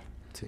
Aceptar, pues aceptar las cosas, ¿no? Y, nos torturamos, ay, ¿por qué me pasa esto? ¿O por qué sucedió? pues acéptalo primero. Sí, primero acepta las por qué cosas. no sirve de nada. y yo y también vas con a eso. caminar, ¿no? Yo pudiera hacerme muchas... Cada vez de que me, sal- me surge alguna pregunta, ¿es que hubiera hecho esto? No, no, no, no pudiera haberlo hecho porque ya no hay paso atrás, ¿no? Lo que tengo que hacer es aceptarlo y Ujú. la verdad me siento bien tranquilo por eso. Con los, mis amigos, los más cercanos con los que he hablado sobre esa situación, es lo que les digo que sí, se me han salido lágrimas y todo el rollo, pero no he podido soltar todo, toda esa situación, pero sí lo he aceptado, ¿no? Ujú. Sí, sí he entendido que, que pues ya no hay vuelta atrás. Obviamente poco a poco vas, vas olvidando ciertas cositas, pero nunca vas a olvidar la voz, nunca vas a olvidar momentos, todo eso. Y la persona deja de existir hasta que tú lo olvidas y Claro. pues nosotros no. No, y todo No el mundo pasa. tenemos nuestros procesos, ¿no? Porque también pensamos, lo mismo que hablamos hace rato, pensamos que como nos funciona a nosotros, les va a funcionar a los demás. Y pues ese también es un gran error, que muchas veces y durante muchos años crecimos con esa doctrina. Es que así es lo correcto y así se tiene que hacer. Bueno, va. Pero no es cierto, o sea, todos tenemos nuestros procesos, nuestro duelo lo vivimos de una manera muy distinta cada quien, nuestros tiempos, nuestros espacios, nuestra lo que sea. Entonces, pues nada, digo, duele, sí, y lo que hablamos hace rato, pues aceptarlo, ¿no? Sí. La vida a veces no está tan chida, es maravillosa, pero también tiene sus contrastes, ¿no? Y la gente también a veces es muy basura y o son muy buena onda y a veces llueve y no querías que lloviera. Y es transformar, Aceptarlo. transformar eso. ¿no? A mí me pasó eso y yo lo voy a transformar en motivación. ¿Qué, qué me queda? Yo tengo hijas, tengo...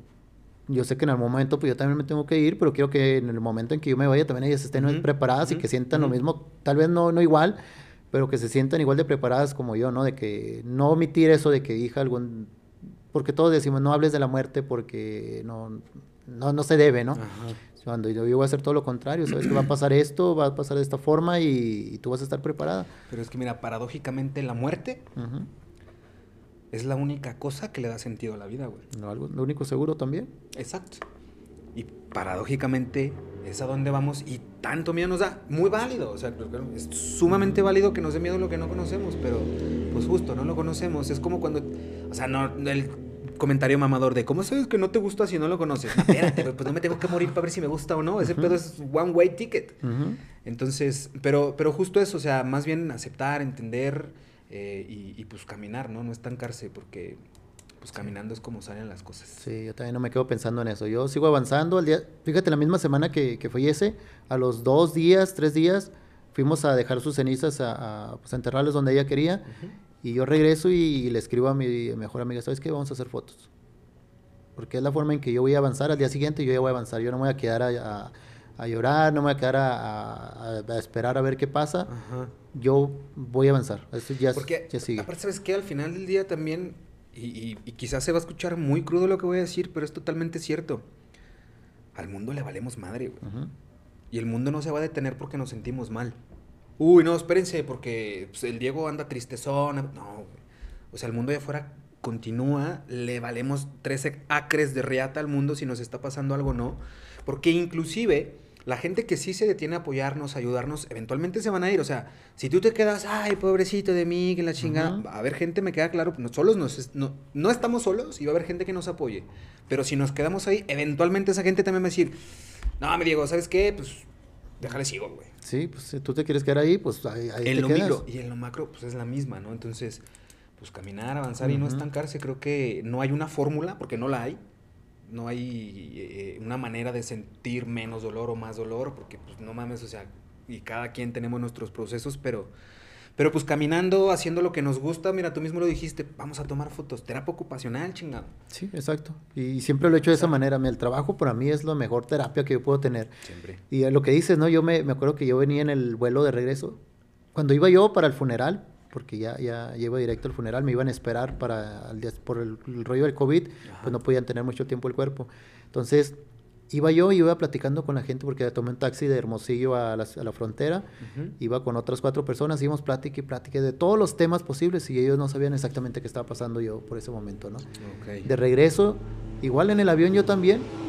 Obviamente vas pensando que, que sigue todo este rollo, pero no, la gente, la gente normal y el mundo sigue. Y, y es- y cuántas veces hemos pasado nosotros por a un lado de alguna persona que está pasando un Y momento que la así, está ¿no? pasando terrible. Y muchas veces la misma, damos por sentado que la gente la está pasando bien. Y que, o sea, por ejemplo, Eh, no sea, me ocurre, tú has tenido, por ejemplo, oportunidad de trabajar y colaborar con gente que tiene muchísima exposición y que son muy famosos. Y a veces decimos, nah, ese güey le está yendo bien chido, tiene la vida resuelta y a huevo, yo quiero eso, pero no sabemos lo que hay detrás. Y podemos estar cotorreando y grabando y no sé qué, pero yo acá atrás, como todos en este planeta Tierra, traemos nuestros pedos, nuestras preocupaciones, nuestras angustias Sí. pero asumimos las cosas, pero la misma, o sea, no es, no es hacerse tonto con lo que sentimos, pero es también saberse parte de algo que va a caminar y que va, que va a seguir caminando porque, pues, insisto, perdón con lo que lo diga, pero al mundo le valemos madre. Sí. O sea, retóricamente hablando. Y a pues, nosotros también, la neta, a nosotros también nos vale Sí. madre. Están ah, pasando muchos problemas alrededor del mundo y nosotros estamos en lo nuestro, resolviendo los problemas de los cada uno. Porque a veces no podemos ni con los propios, güey. Nos vamos a echar los de los demás, pues, pues espérame, ¿no? Es como, pues justo, o sea, saberse em, capaz, inclusive yo también creo que, que todos somos capaces de ser y de hacer. Y Ujú. nomás no hay que dejar que alguien lo haga por nosotros. Si Sí. tú eres capaz de hacerlo, pues hazlo. También saberse con toda la humildad de decir, yo no sé hacer eso, güey, y yo no puedo hacer eso, pero pues vamos a sumar esfuerzos. No sé, o sea, porque pues también la soberbia o el ego Sí, pues, no te llevan a ningún lado. Sí, sí. Y con humildad creo que se puede llegar bastante lejos. Seguimos aprendiendo, ¿no? Como te digo, yo no soy el mismo de hace una semana, no soy el mismo de antes de, de que pasara lo de mi madre, después tampoco, y sigo avanzando y sigo entendiendo que, pues, que tenemos nomás una vida, ¿no? Y eso es muy importante, yo creo, el entender que tenemos una vida y, y no la podemos pasar viviendo las pasadas, ¿no? Las, las de otras personas, in- incluso los familiares. Y muchas veces pensamos que, ay, es un día más, pero no nos damos cuenta que es un día menos. Sí, exacto. Es el. Así es. Daniel, pues, caray, qué rica plática, hermano. Sí, Qué estuvo- rica plática. Y mira, hablando, y, y en, en- en- en un comentario, pues, hablando de la muerte, dicen que nadie sobrevive a una muy buena plática. Exacto. Y nadie sale vivo de una buena plática. Entonces, ahorita yo me morí como tres veces también, porque en este tipo de cosas uno crece, uno avanza. Sí. Contrastar ideas, conjugar y compartir, la neta a mí es lo que más me encanta y por eso creamos este espacio. Este, y está bien chido. A mí, créeme que yo intento aprender. El que, dicen que el que es buen alumno donde quiera aprende.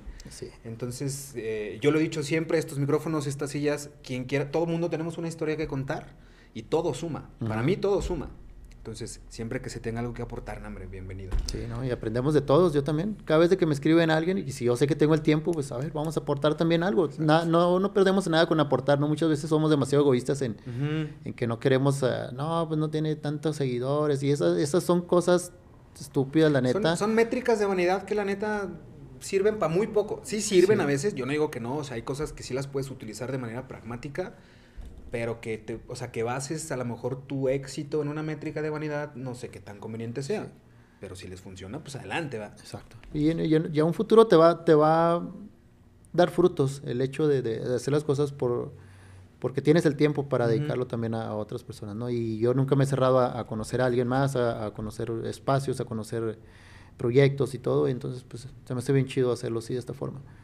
La neta yo también, me pasó una, mu- una muy buena plática también. No, qué bueno, hermanito. Pues muchas gracias, neta, gracias. Estuvo bien amena la plática. Gracias por, por la charla, por, por, por compartirnos también un poquito, por la apertura y, y- y, pues hasta por la confianza, ¿no? Sí. También aquí de, de estar platicando. Neta, muchas, muchas gracias. Y pues bueno, para quienes quieren conocer más tu trabajo, para que quieran contactarte, algo así, ¿dónde te podemos encontrar? ¿Tus redes sociales? Este, ¿Qué Casi, onda? casi nomás uso Instagram, de hecho es mi plataforma, el 99% de todo lo que hago lo hago ahí. Eh, se sube a Facebook porque lo tengo enlazado, pero en Ujú, sí, realidad pero- hay veces que tengo mensajes de hace seis meses y yo, ah, la madre, ¿no? Sí. Entonces no, no, no, no abro los mensajes en Facebook casi. Y pues en Instagram MosicMX o Soy Puro Veneno, pues si quieren ahí aprender con Morbo, pues ahí, ahí hago muchas Fíjense dinámicas. qué, y todo. qué bonita analogía, aprender con morbo.